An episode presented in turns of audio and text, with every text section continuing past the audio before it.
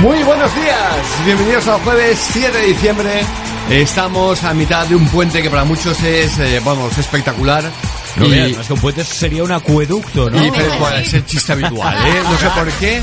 Bueno, tiene que estar ahí, ibas a decir. Lo, lo lleva apuntado en la mano, por si acaso se Exacto, olvidaba, ¿eh? no se, se olvidaba. No se me ha olvidado, ¿no?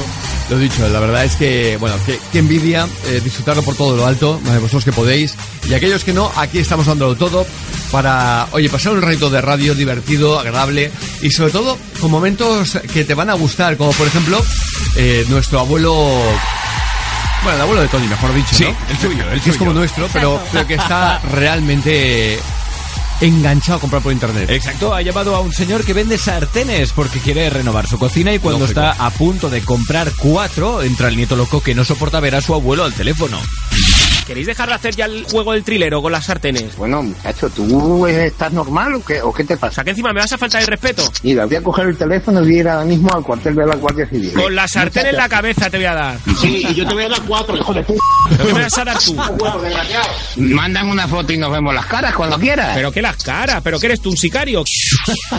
Oye, ¿cómo ha saltado seguro que hasta que le ha dicho que le da con la sartén en la Ay, cabeza? Tony, ¿eh? Ahora, el ruido que hacía es como aquella esa gente que hace ruido como, como de recharte los dientes. Es verdad. Sí.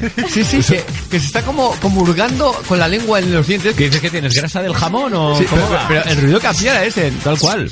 Que dices, Ay, ay, ay, ay, ay, lo haces todo el día. Oye, pero es muy complicado porque el tío no, no- claro, no lo hacía cuando no estaba hablando, sino lo hacía a la vez que hablaba. Eso es muy complicado. Bueno, o sea, ¿no? años de experiencia. Habría que gritarle tú sí que vales. Son años. Aunque, ojo, eh, también de decirte que, oye, tal día como hoy, como hoy, perdón, eh, en 1941 los japoneses atacaron eh, de improviso a Hawái y destruyeron buena parte de la flota en Pearl Harbor. Un hecho histórico eh, que se ha convertido en película en diferentes ocasiones y que además es curioso, ¿no? Porque eh, se habla mucho de Pearl Harbor y los americanos consiguieron, por ejemplo, con una película de algo muy negativo que es, pues evidentemente, que, que- que los destrozaron vivos porque se creían intocables, intocables, tan seguros, eh, lo han convertido en algo como hasta positivo. Es increíble. Pearl Harbor se puede comparar con el 11S porque han sido dos veces en que nos han atacado y nos han sorprendido y murió más o menos el mismo número de personas, 2.397 aquí y 2.300 en las Torres Gemelas.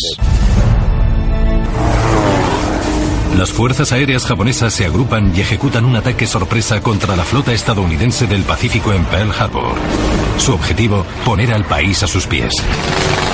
El objetivo de Japón es levantar un imperio. Estábamos preparados para morir en el ataque. Nos dijeron que escribiéramos una carta a nuestros padres y pusiéramos un mechón de pelo y uñas como recuerdo. Así que nos cortamos el pelo y las uñas y los juntamos a las cartas para que se las hicieran llegar a nuestras familias si moríamos. 6.30 de la mañana. Cientos de aviones japoneses, llegados de portaaviones, destrozaron a la Marina y a la Fuerza Aérea estadounidense en dos oleadas consecutivas. Aquel ataque iba a cambiar el curso de la historia. Aquel día nació la superpotencia norteamericana, pero a un precio terrible. 2.390 militares y 40 civiles muertos. Cinco barcos de guerra hundidos. 188 aviones destruidos. El 7 de diciembre de 1941, los japoneses empujaron a Norteamérica a la Segunda Guerra Mundial.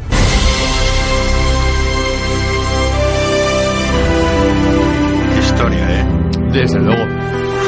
Y Es lo que hacían, impresionante. sí, lo que hacían los japoneses para, para despedirse de sus familiares. Fíjate lo que Guau. metían en las cartas, ¿eh? Qué tétrico, ¿eh? pelo. Qué tétrico. Sin embargo, Elena, 76 años después se identifican a 100 de los muertos en Pearl Harbor. Exacto, todos ellos eran tripulantes del USS Oklahoma. En el ataque murieron, como oíamos, más de 2.400 marineros y soldados estadounidenses y entre los barcos que se fueron a pique se encontraba este que se hundió con más de 400 hombres a bordo. La mayoría de los cuerpos fueron recuperados del fondo del mar, pero tan solo 35 de ellos lograron ser identificados en los días posteriores al ataque. Pues bien, hace dos años las autoridades militares ordenaron desenterrar los restos de todos los tripulantes sin identificar para someterlos a análisis de ADN que permitieron establecer la identidad de los fallecidos. El resultado es que ya han sido identificados más de 100 y ahora, 76 años después, sus restos serán entregados a las familias para que les den sepultura en sus lugares de origen. Y hay que decir que, claro, eh, después de esto, Estados Unidos eh, reaccionó con una virulencia brutal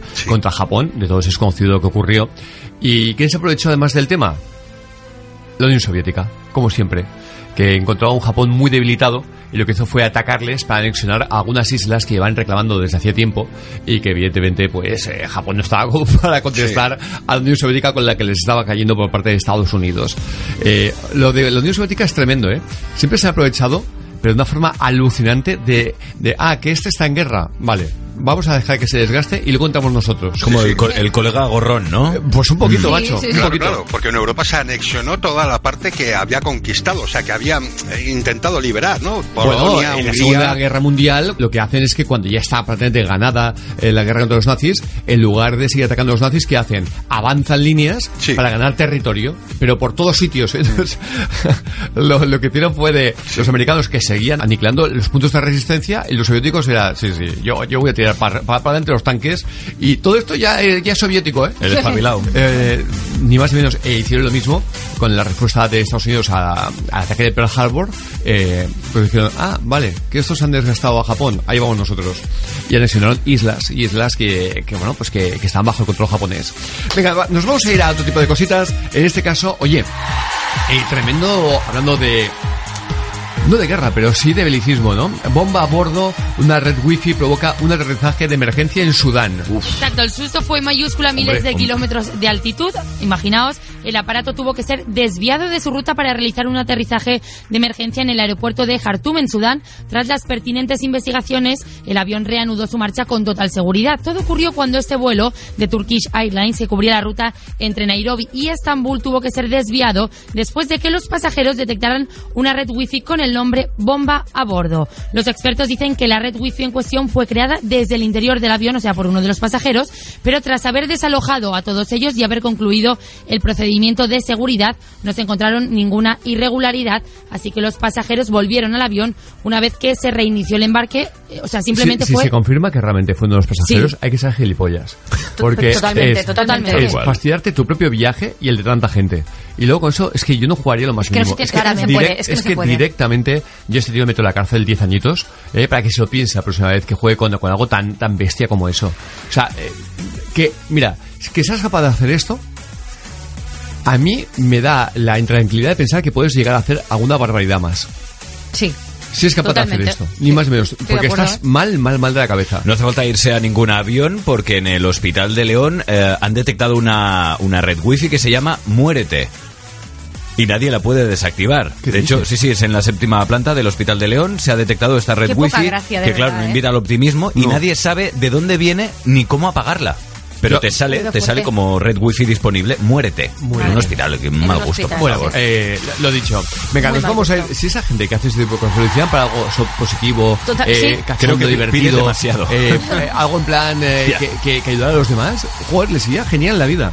Pero venga, nos vamos a ir, si os parece, también a recordar que hoy tenemos a, al Brasas, Alberto Martos. Bueno, perdón, los Brasas. Ahí estamos, la Alberto. Martos y Nicela Gómez. Sí, sí, que se lo pasan en grande, Javier, poniendo a prueba a los taxistas, a los Sí, taxistas. Sí, sí, sí. sí, sí, sí. A los taxistas y los taxistas. Muy bien. Eh, eh, ¿Qué eres el ministro de Igualdad? El tema es que se suben a la vez y hacen ver que no se conocen de nada. Ella me ha parado antes, yo la he visto a ella. Te lo estoy explicando. Haz el favor de bajar, por favor. ¿Pero es por- porque es mujer o...? No, porque es mujer, no, porque me ha parado ella. Te lo estoy diciendo. ¿Quieres bajar, por favor, que esa señorita tiene prisa? Tampoco hace falta... Vale, vale, pero tampoco hace falta que te ponga así.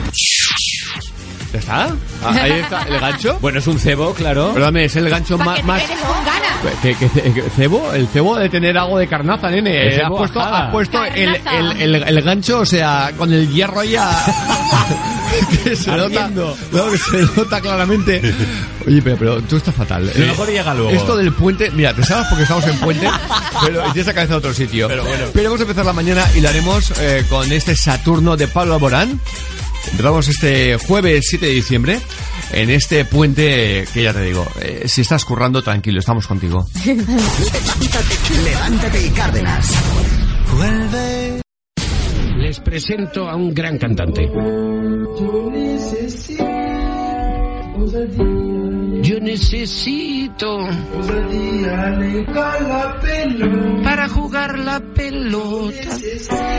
Este es Neymar en su casa y ha aprendido tres acordes para jugar la pelota. Mira, mira, mira, mira. Para matarlo, ¿eh? Para matarlo, ¿eh? Eso lo reventaba a pedradas, fíjate lo que te digo. Levántate, levántate y Cárdenas.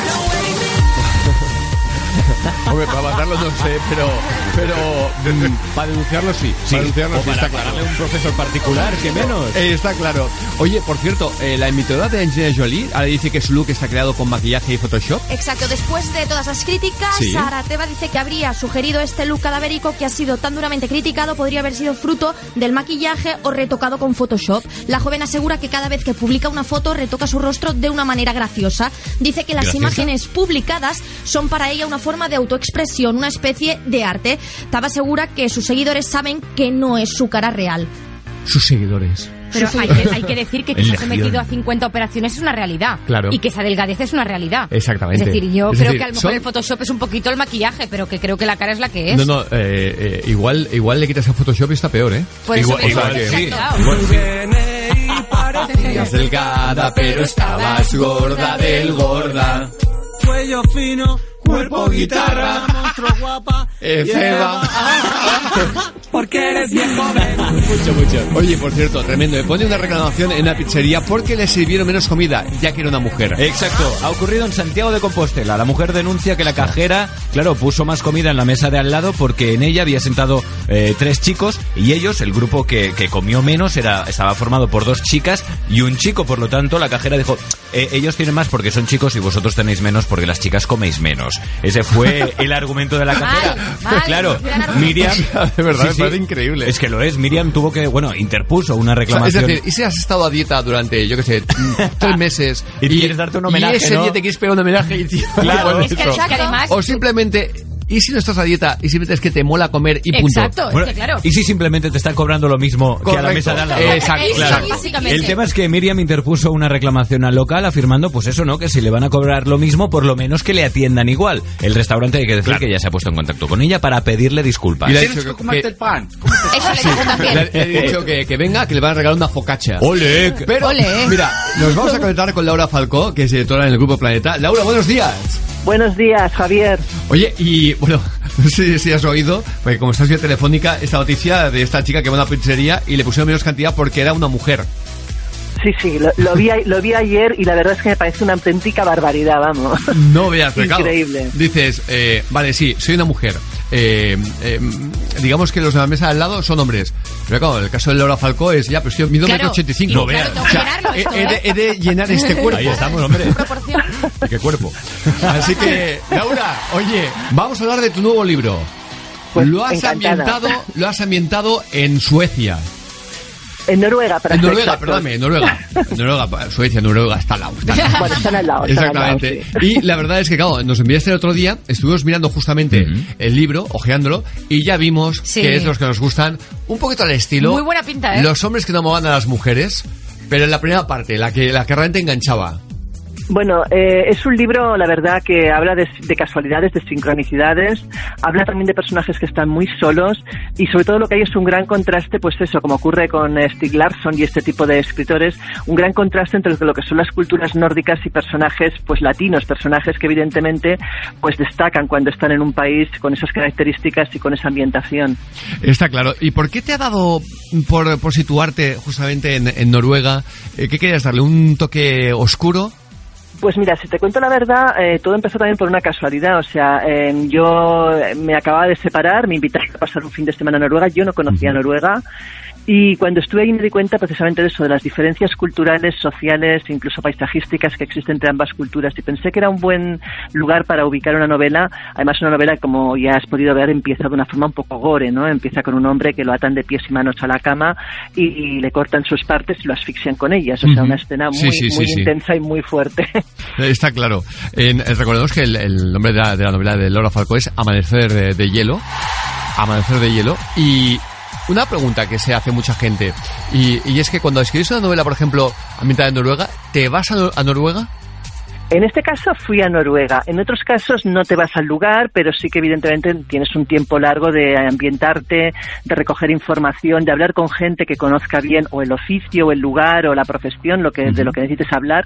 Por ejemplo, yo en este caso, pues lógicamente yo no, no soy policía ni sé cómo funciona la Interpol y ahí pues he tenido que recurrir a policías tanto de Barcelona como de Madrid para pues saber exactamente qué ocurre cuando hay un asesinato de una persona española en un país que no es España, ¿no? Cómo, cómo se gestiona eso y, y cómo interceden ambas, amb- ambos cuerpos policiales. Pues ya raro, ¿eh? con lo que te gusta a ti todo lo que lo que tiene que ver con lo oculto, con, eh, con el misterio, con el crimen, con, eh, con, con el asesinato, ya raro que no lo supieras, ¿eh?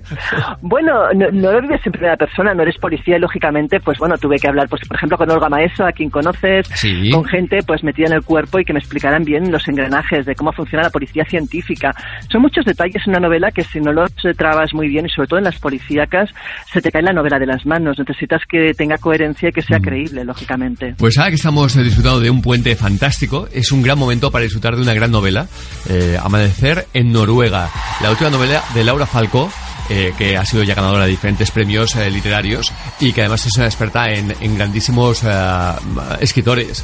Perdón, Amanecer del hielo, he puesto Amanecer Amanecer Noruega, del hielo. porque lleva, yo, iba aquí poniendo diferentes eh, inputs. sí, ya se eh, Noruega. Noruega, tal, tal, y sí, sí, Amanecer de hielo. Hombre, si quieres la retitulamos en un momento dado. Todo podría ser, Bueno, oye. una vez en Noruega, eh, no sé por qué, pero ya eh, sería más estilo romántico, Sí, ¿no? sí, ya no Sí, sería tan thriller, tiene ¿no? un punto más romántico. sí, el Exactamente. título. Amanecer eh, de hielo, eh, ambientada en Noruega, como estamos diciendo, eh, esa novela de Laura Falcó Lara, que como decíamos antes, ¿no? Eh, por tu trabajo, Laura, al cabo del año, ¿cuántos libros lees?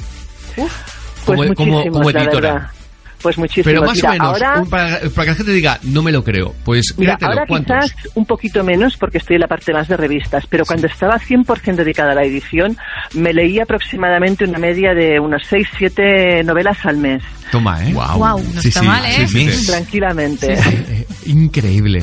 Increíble. Y bueno, te iba a decir solamente para acabar, ¿eh? ¿No te ha dado un poco de rabia cuando es esa novela que te engancha eh, el hecho de, de leer tan rápido? Porque a mí me pasa que cuando Pues me sí. atrapa un libro, trato de ir un poquito lento para que dure más. ¿A ti te pasa Claro. o no? Claro que me pasa, evidentemente. Lo que pasa que entonces es lo que aprovecho es verano, cuando no tengo trabajo, para leer esas novelas que realmente me apetece disfrutar de ellas, leerlas pues con tiempo, con calma y no atropelladamente. Pues eh, Laura, gracias por estar con nosotros. Mm, Que tengas un, Gracias a vosotros. casi el, vamos, casi el mismo éxito que con tu anterior novela, porque es casi imposible tenerlo. Y ese amanecer de hielo que tiene que ser obligado para disfrutar de, oye, un rato, unos ratos agradables, sobre todo cuando tienes tiempo, como ahora en este puente mucha gente. Así que un beso muy fuerte y miles de gracias. Muchísimas gracias y un beso para todos. Hasta pronto. Chao, Hasta Laura. pronto, Chao, chao. Laura. Amanecer de hielo. Pinta muy, pero que muy bien. Los tubos, mira, de aquellos los que ojeas por, por, eh, por encima y de pronto dices, ostras, que, que me ha tapado. Sí, sí, engancha, sí. engancha. Y si eso le pasa ojeando por encima, así como, lo leo o no lo leo, imagínate ponerte Además, los amantes de la novela negra, ¿no? Siempre estamos deseando, pues eso, que salgan nuevas Exacto, publicaciones. claro. Pero hasta aquí de hacer el, el- el- el pelota, ¿eh? Venga, yo, yo creo que ha Se me ha notado, un ¿no? minuto de hacer, no, yo- igual, un minuto de hacer el pelota está bien, más Pero ya, ya, ya, más ya, ya, ya, dices, ya me chirría hasta a mí, imagínate. Venga, nos vamos a ir, ya que hablábamos de Noruega, a la geografía es fácil y sus lo voy a demostrar. La geografía es fácil. Y os lo voy a demostrar.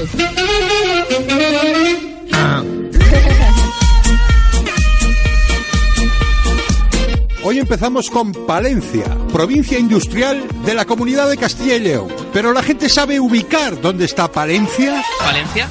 Valencia está en la parte de Extremadura. Eso es Plasencia, majo. Valencia está en la parte de Extremadura. Está dentro de España, del territorio español. Supongo que en Castilla y... En una de las dos Castillas, macho. Claro, en algún lado tiene que estar. Valencia, pues, por ahí, por, no sé, por, que, que yo, vamos, que, que lo sé, que lo he visto en los mapas, pero ahora no me acuerdo. Que de la Comunidad de Madrid, ¿no es? Perú, país americano con más de 30 millones de habitantes. Pero preguntándole a una persona de ese mismo país, ¿cuántos habitantes creen que tiene?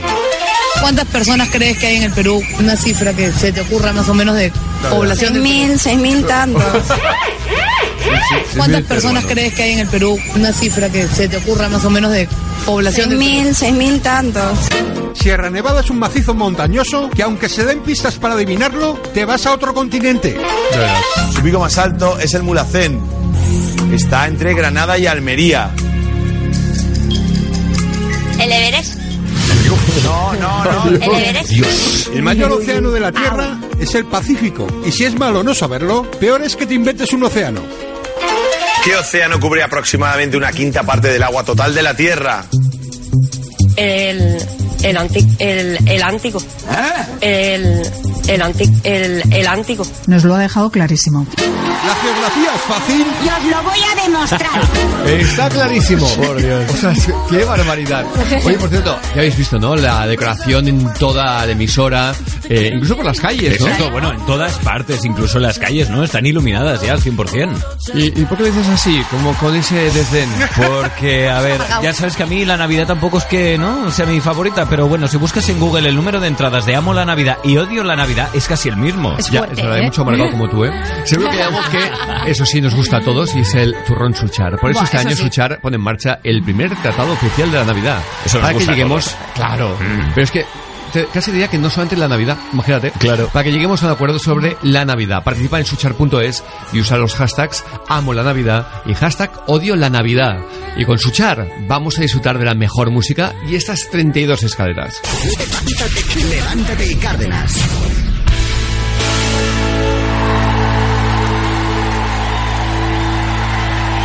Menuda maravilla estas 32 escaleras, ¿eh? De verdad, eh, que Rulo y Dani Martín han hecho un trabajo espectacular. Igual que el de Coco Petel. Sí, lo ha hecho con Juan Vicente, que trabajaba en una empresa de Valencia, donde la mayoría de sus empleados tuvieron que ser indemnizados por contagio y él está pendiente de cobrar 60.000 euros. Pues bien, Coco le llama desde la mutua para decirle que en lugar de ser 60.000, van a ser 3.000. Hola, ¿qué tal? Buenos días. ¿Puedo hablar, por favor, con el señor Juan Vicente? Sí. Mi nombre es Martí Mador, le estoy llamando de la mutua de la empresa Sí, sí. Es referente a un ingreso que tenemos que efectuarle por una indemnización. Sí. Hay ciertas personas que cuando ya llevaba una cantidad más elevada, se les había propuesto pagárselo aplazadamente, o sea, ingresárselo en plazos. Y según ante usted, como otras personas, no es necesario pagársela en cuotas aplazadamente, ya que no es una cantidad elevada. Ya. ¿Usted da el consentimiento para que sea así? Sí, hombre, claro, como no voy a hacer Va. después de tantos años como estamos esperando, como no voy a dar Vale. el sentimiento. Vale, entonces, bajo su consentimiento, yo dejo la orden aquí para el importe total que se le ingresará a usted sería de 3.000 euros. Y Pero como que 3.000 euros. si usted prefiere, se los aplazamos. Pues nada, yo tengo que hablar con mi abogada a ver qué, qué está pasando con no, esto. pero- Usted de momento no haga ningún ingreso porque esa cantidad no habíamos hablado en ningún momento de esa cantidad. Hasta que no hable yo con mi abogada, No. usted no me va a hacer ese ingreso y No. me va a quedar con esa con esa Lo indemnización. único que puedo hacer aquí yo ahora, ya que me dio el consentimiento, es quitarle los impuestos. No, no de eso nada. 3.000 eurazos, eh, Me eso nada, que no, que no. Prefiere que Claro. se lo pague a plazos, estos 3.000 euros, es lo que prefiere No, no, usted. no, no, no, de eso nada, ni a plazos ni en una sola cosa. Pero entonces yo dejo constancia ahora por escrito de que usted renuncia de manera voluntaria No, no, unila- no, no. y unilateralmente a su O sea, a- indemnización. usted tómeselo como quiera. Usted haga lo que haga con esos dineros, me importa un comino. Y usted quiere meterme la dobla. Y va a ser que no. Pero yo no estoy engañando si usted me dijo que con sí, 3.000 sí, euros le va bien, caballero. No, no, no, de eso nada. Yo en ningún momento le he dicho que le iba bien. Usted sabe que le paga bastante bien para vivir de cuento y engañar a los demás. Vamos a llevarnos bien que le quito Pero ya le he 500 dicho, euros más, ¿eh? Yo me llevo bien con todo al que yo quiero. El- y el el- que no me toca las pelotas. Pero no venga con proposiciones sexuales que así no me va a comprar, caballero.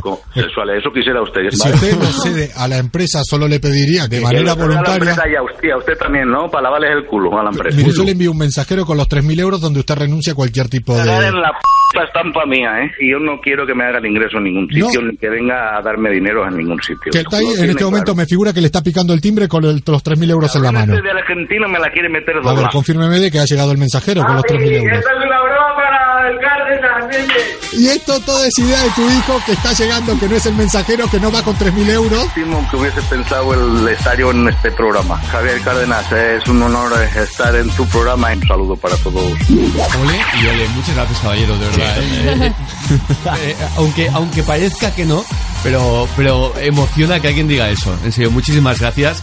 Y que menos que dedicarle una canción, aunque antes si quieres eh, disfrutar de una materofónica como este hijo con su padre, es muy fácil. Mándanos un mail a cárdenas arroba europafm.es. Pero también antes de irnos a la mejor música, atentos, ¿eh? Porque Jorge Javier Vázquez dice lo siguiente. Señala a una presentadora que trataba a sus compañeros como a esclavos maltratados. ¿Qué dices? ¿Ha dado pistas? ¿A latigazo ¿Ha dado limpio? alguna pista? Yo creo que a lo mejor se, bueno, yo creo que A me veces y creo que tú a también por veces dónde vas. Es mucho peor otro tipo de, de reacciones que en un latigazo, ¿eh? Créeme. Exacto. Os cuento, Jorge Javier ha publicado una entrada en su blog denunciando el maltrato que propiciaba una presentadora a los compañeros con los que trabajaba. Según dice, se trata de una de esas personas a las que algunos críticos les dedican crónicas maravillosas y les ponen como ejemplo a seguir.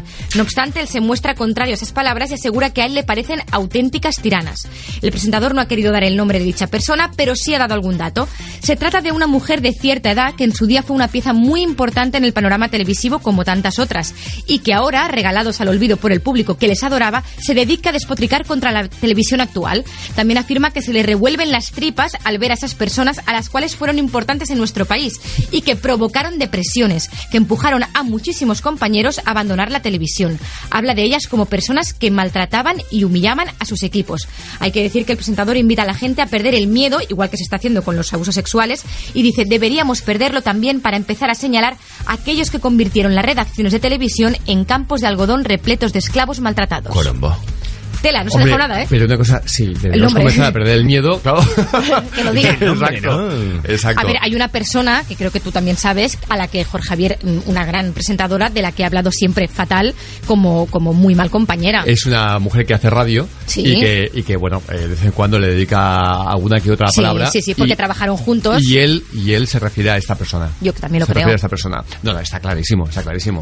De todas formas, ¿Podemos dar algo? Porque yo ando No. más perdido No, que... no, no, no, no, la no. Publi te lo decimos. No, no, no, no, no, no, sobre todo porque, ojo, es decir, es él el que lo denuncia esto, pero nadie, eh, mm, entiéndeme, Solo lo puede decir él. Claro, claro, claro. Imagínate claro, que él- nosotros nos equivocamos. Es decir, es una guerra que tiene él. No tenemos por qué entrar nosotros en ninguna. No, no, ¿vale? mucho menos. Exactamente. Ya nos hace entrar en algunas que no queremos Que no estamos, ni, claro. ni que ni tan siquiera imaginamos. Fuera, fuera. Así que directamente ahí lo dejamos. Pero claro que es evidente que estamos ¿Verdad? hablando de. Yo también lo Guau, pienso, ¿eh? claro, claro, Oye, pero claro. qué morbo, ¿no? O sea, Hay mucha vosotros chicha porque ya aquí, tenéis ¿eh? A alguna ver, idea, yo lo que creo es que eso no se va a quedar aquí. No, Tranquilo. hombre, esperemos lo que no. acabará diciendo ya. verás.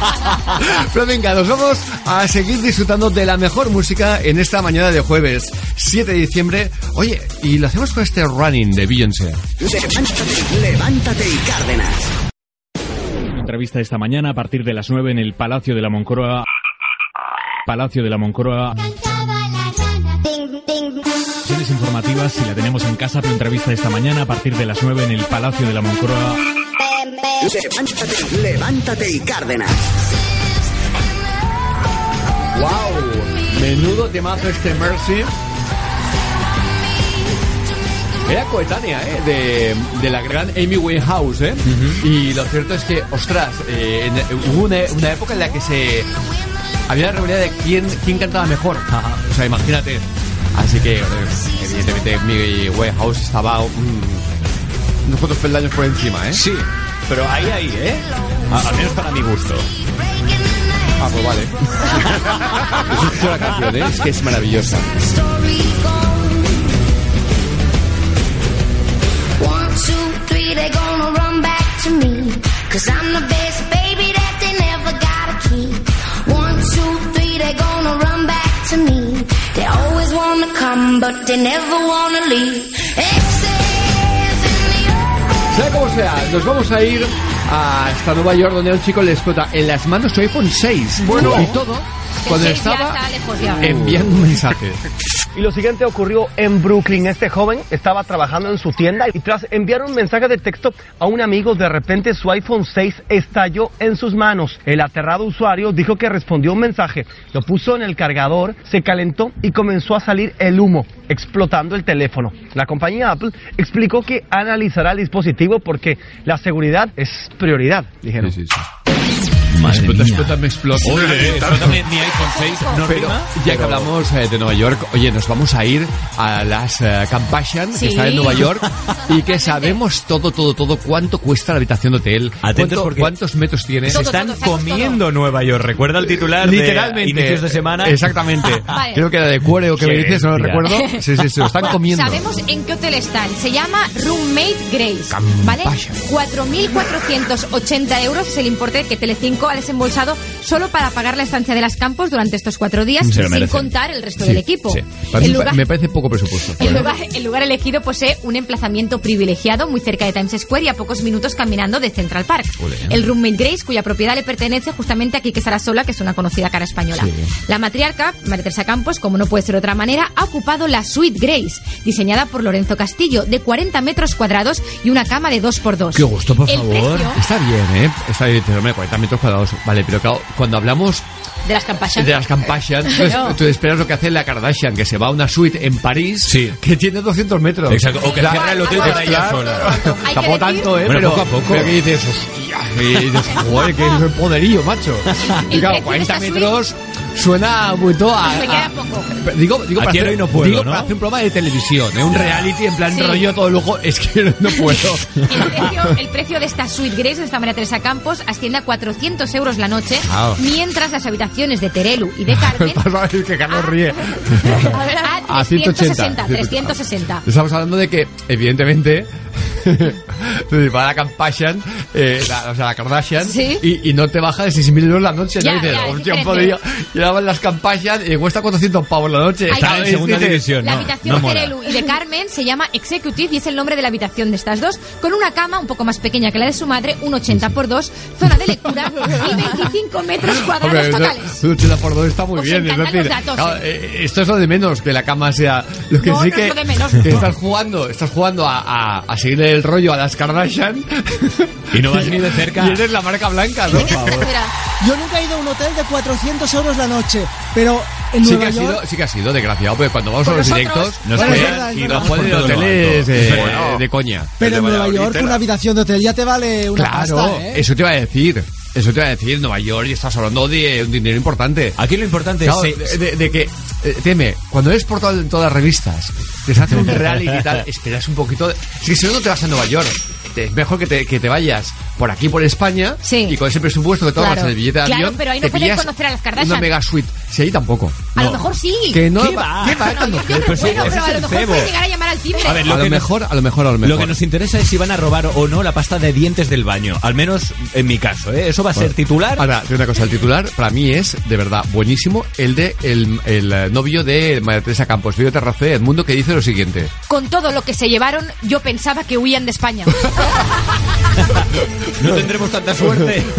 Oye, no, no, la verdad es Buenísimo. Es que hay una imagen de supongo que la habéis suerte- ¿Por qué no tanta suerte? Es decir, mira, si algo se puede decir es que esta gente no molesta a nadie. No, no, se me No molesta a nadie. fantásticamente Exacto, bien. totalmente. Para su bola, hacen su rollo, eh, te gustará más o menos, pero no molesta a nadie, no se mete con nadie. Pero me mola mucho que dice el mundo, ¿eh?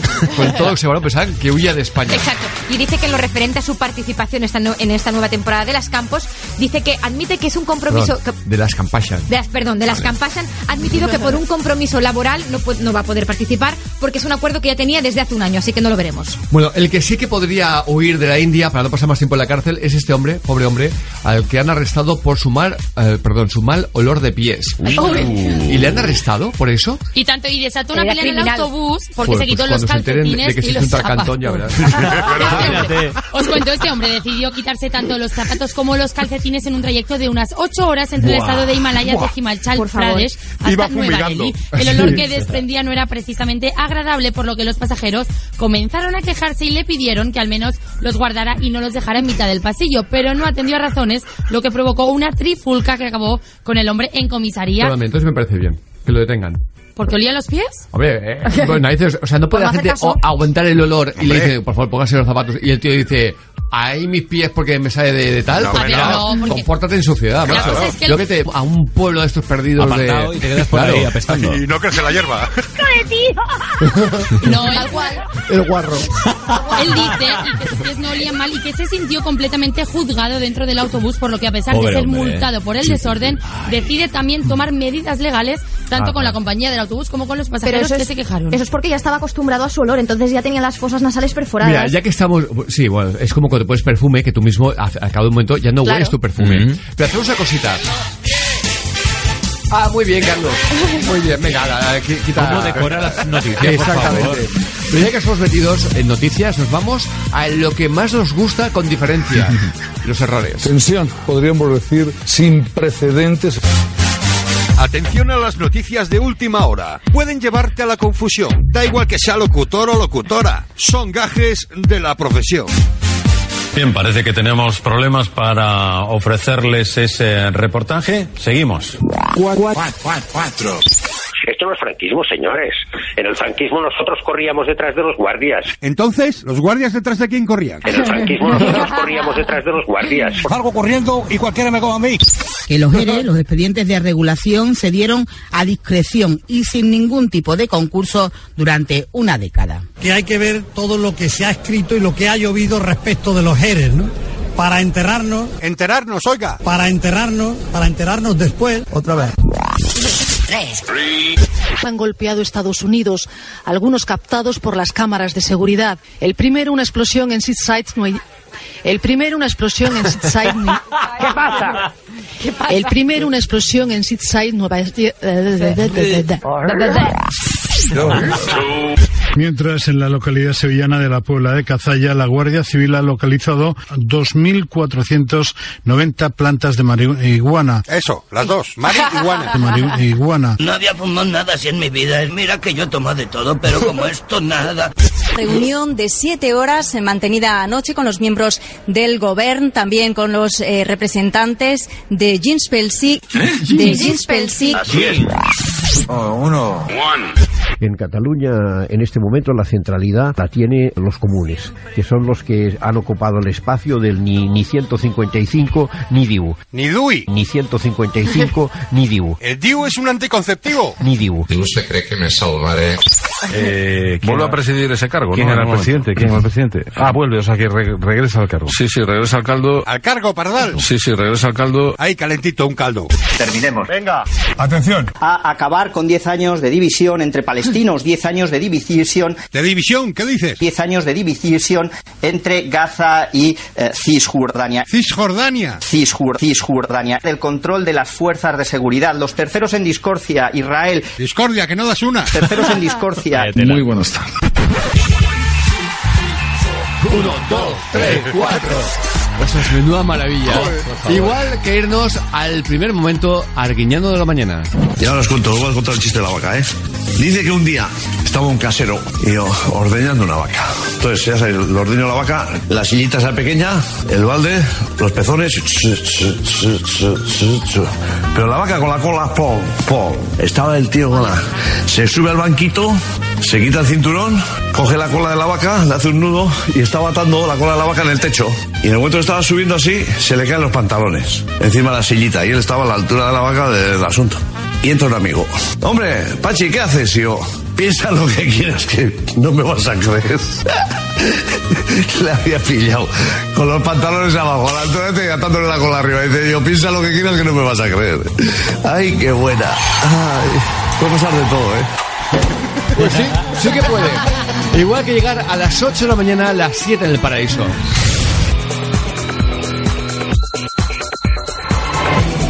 Damos la bienvenida a los de las 8 de la mañana a las 7 en el paraíso. En nada van a llegar los brasas. Exacto. Alberto Martos y Nicela Gómez, que se lo pasan en grande poniendo has a hecho es prueba. muy complicado, ¿eh? a los- con la boca. No lo voy a poder repetir. A los taxistas se suben a la vez y hacen ver que no se conocen de nada. Ella me ha parado antes, yo la he visto a ella, te lo estoy explicando, haz el favor de bajar, por favor. ¿Pero es por- porque es mujer o...? No, porque es mujer no, porque me ha parado ella, te lo estoy diciendo.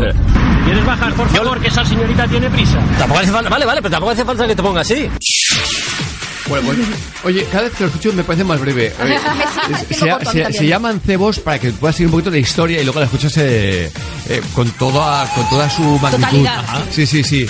Pero que tenías prisa, ¿no? Bueno, había quedado, había quedado. Ya, ya, ya, La vale. puñalada. Vale, vale. Pues queda otro día, ¿eh? La próxima vez. Oye, y por cierto, nos vamos a ir a diferentes curiosidades que nos acerca Marta Escolar desde la redacción. Marta, buenos días. Muy buenos días, Javier. Todo el mundo sabe que cuando un semáforo tiene encendida la luz roja está prohibido el paso. Por el contrario, cuando es la luz verde la que brilla, quiere decir que podemos cruzar y circular. Pero para conocer el verdadero motivo por el que los semáforos utilizan luces verdes y rojas, tenemos que remontarnos a sus orígenes hace 150 años, cuando se instaló el primer semáforo. En concreto, este acontecimiento tuvo lugar en el año 1868 en el exterior del Parlamento británico de Westminster, en Londres, y se llevó a cabo con el objetivo de poder usarlo por las noches, El primer semáforo no fue del todo efectivo porque el artilugio acabó explotando, pero cabe destacar que los colores que usaron en este primer semáforo solo fueron el rojo y el verde. Los colores coincidían con los utilizados en el mundo del ferrocarril, donde también se empleaba el color blanco, pero existía un pequeño inconveniente. En algunas ocasiones los conductores malinterpretaban el color blanco y se producían accidentes y altercados. Con la intención de aplicar mejoras y prevenir tantos accidentes, se instauraron el rojo para el sentido del peligro, el verde para seguir adelante y se introdujo un tercer color, el amarillo para indicar precaución. Gracias Marta Escolar, como siempre. Y por cierto, hablando de peligro, nos vamos a la carretera más peligrosa del mundo. ¿Dónde creeríais que está? Estados Unidos. Me suena que está en Colombia. Bueno, Mm. relativamente cerca. Vamos hasta Bolivia, donde Casi. se encuentra esta carretera que si la veis eh, por internet, de verdad que deja los pelos de punta. El Camino de la Muerte, en Bolivia. La carretera más peligrosa del mundo. Una pista de gravilla sin vallas protectoras. Cada año pierden la vida aquí unas 300 personas. La Paz, una de las ciudades a mayor altitud del mundo. A unos 4.000 metros sobre el nivel del mar, en medio de los Andes. Allí a 4.800 metros de altitud comienza el Camino de la Muerte. 60 kilómetros de camino serpenteante sin vallas protectoras a través de los Andes hasta el valle, hasta Coroico. Junto a la pista de gravilla se encuentra un barranco que desciende dos kilómetros y medio en vertical. La mayoría de ellos son autobuses llenos de gente que se precipitan por las rocas. En el camino de la muerte solo hay un carril. Para todos. Cruzarse con otro coche o adelantar a alguno pueden ser aquí maniobras mortales. Un falso movimiento de volante puede significar la muerte. A ver, no Aquí voy a estás descu- viendo, ¿eh? Sí, no voy a descubrir nada, pero no hay ninguna alternativa, porque es que además estamos viendo, también lo hemos escuchado en el audio, que el camino es, es gravilla, o sea, es Sí, lo sí. más inestable que hay. sentidos. Una cosa, Alberto, claro que hay alternativas, pero eh, hay que poner dinero para eso, Claro. infraestructuras, y recordemos que en Bolivia ah, Hay mucha gente que no le hay un tal eh, Evo Morales que eh, empezó como es indígena, eh, se, se hizo mm, con la confianza eh, de, de gran parte de los indígenas y una vez llegó al poder les quitó hasta las tierras. Tal cual. Pero venga, oye, nos vamos a Estados Unidos, porque ¿cuál diríais que es el animal más peligroso? El animal más. Fua, El que seguro que más, no el que más ah, vidas provoca. se cobra. No lo diríais nunca. El Eh, hipopótamo. No. En Estados Unidos. Muy bien, gracias. Muy bien, muy bien, muy bien, muy bien. Oye, ¿por qué no? ¿Por qué no existe en Estados Unidos? El perro. Eh, no, el reno en las carreteras. Eh, no exactamente. Nos vamos a la más peligroso, el ciervo, por los serpientes y las garrapatas que lleva. Atento. ¿Cuál es el animal salvaje más peligroso de Estados Unidos? La mayoría de personas, cuando se trata de los animales salvajes más peligrosos, piensan en carnívoros, leones, tigres, osos. No los hay en nuestros bosques, a menos que se hayan escapado de un circo. Los osos son una posibilidad. Entonces, ¿cuál es el animal salvaje más peligroso? Es Bambi. ¿Por qué son los ciervos las máquinas de matar más letales del bosque? Atacan a los cazadores. Protegen a sus crías y cualquier cosa comestible que pueda haber en la zona. Los ciervos llevan garrapatas que propagan la enfermedad de Lyme. Al año contraen la enfermedad de Lyme cerca de 13.000 personas contagiadas por los ciervos. Les gusta jugar a pilla-pilla con los coches. Cada año un millón y medio de ciervos son atropellados por automóviles. 29.000 personas resultan heridas y mueren 130. ¿Cuál es el animal salvaje más peligroso de Estados Unidos? Es Bambi. Bambi una vez crece, todo Sí, hombre, ¿eh? claro, es adorable, achuchable. Hay una cosa casi tan peligrosa como Bambi. Y son los idiomas. Pues también, también. Los idiomas y la madre que los parió. Los idiomas. Y la madre que los parió. Chicago, baby Bonsoir. Bonsoir. Juan. Juan. ¿Cómo llaman los franceses al baño o servicio? Eh, aseo. ¡Aseo! Venga. ¡Les toilettes! ¡Le salle de baño! Eh, aseo. C'est la vie. Aseo. Croissant. Aseo. Creperie. Eh, aseo. Y café olé. Lesson 2. ¿Cómo se dice calzoncillo en sueco y finlandés? Calzoner. No, escondinavo. ¿Y cómo te despedirías en japonés? Hasta nunca. Adiós, pero. ¡Sayonara! Hasta nunca. Adiós. Lesson 3. ¿Tú sabes cómo se dice yes en inglés? No lo sé. Pues no lo sé. Ni idea. ¿Pero qué dice? No lo sé. No lo sé, no te sé decir. No tengo ni la más ligera idea. Pues la verdad es que no tenía ni idea. Me lo acabo de decir tú ahora mismo. ¿Cómo se dice cama en inglés? Eh, ¿Qué? Eh, Lit. Sí, eso es. Lesson Fur. Dando rienda suelta a una de sus pasiones, que es El baile. Pero además no crean ustedes que baila cualquier tipo de música. ¿A ti te gusta la música tecno? Ternopop. ¿Ah, sí? ¿A ti te gusta la música tecno? Ternopop. Ternopop. Very important. Los idiomas. Sí. La, la, ter- la Ternopop sí, es como la Tecno, pero en versión agro. Ole. Muy chula. Hola. ¿Qué me dices de la CEO? Por favor. Oye, ¿y qué me dices del Láser 2000 eh, médica? Una maravilla. Bueno, bueno, bueno. Es eh, medicina de alta tecnología, medicina estética y odontología. Láser 2000, que te ofrecen los tratamientos más avanzados para que consigas tu imagen deseada. Medicina estética facial y corporal, depilación, láser, cirugía plástica y odontología. Han preparado una promoción súper especial de cada fiestas para que te des algún que otro capricho. O para regalar. Depilación láser de piernas, más ingles, más axilas. Con todas las sesiones que necesites durante tres años por solo 43 euros al mes. Maravilloso. Y bueno. si financias tu tratamiento ahora, no empiezas a pagar hasta febrero. Así que la cuesta de enero te olvidas. Solo hasta el 15 de diciembre. Consulta todas las condiciones de promoción en laser2000medica.com. Fácil y Es sencillo. una maravilla. Yo, bueno, ya lo he escogido como regalo favorito, ¿eh? Evidentemente, es que lo regalas y quedas... Vamos, dices, ha pensado en mí. Claro.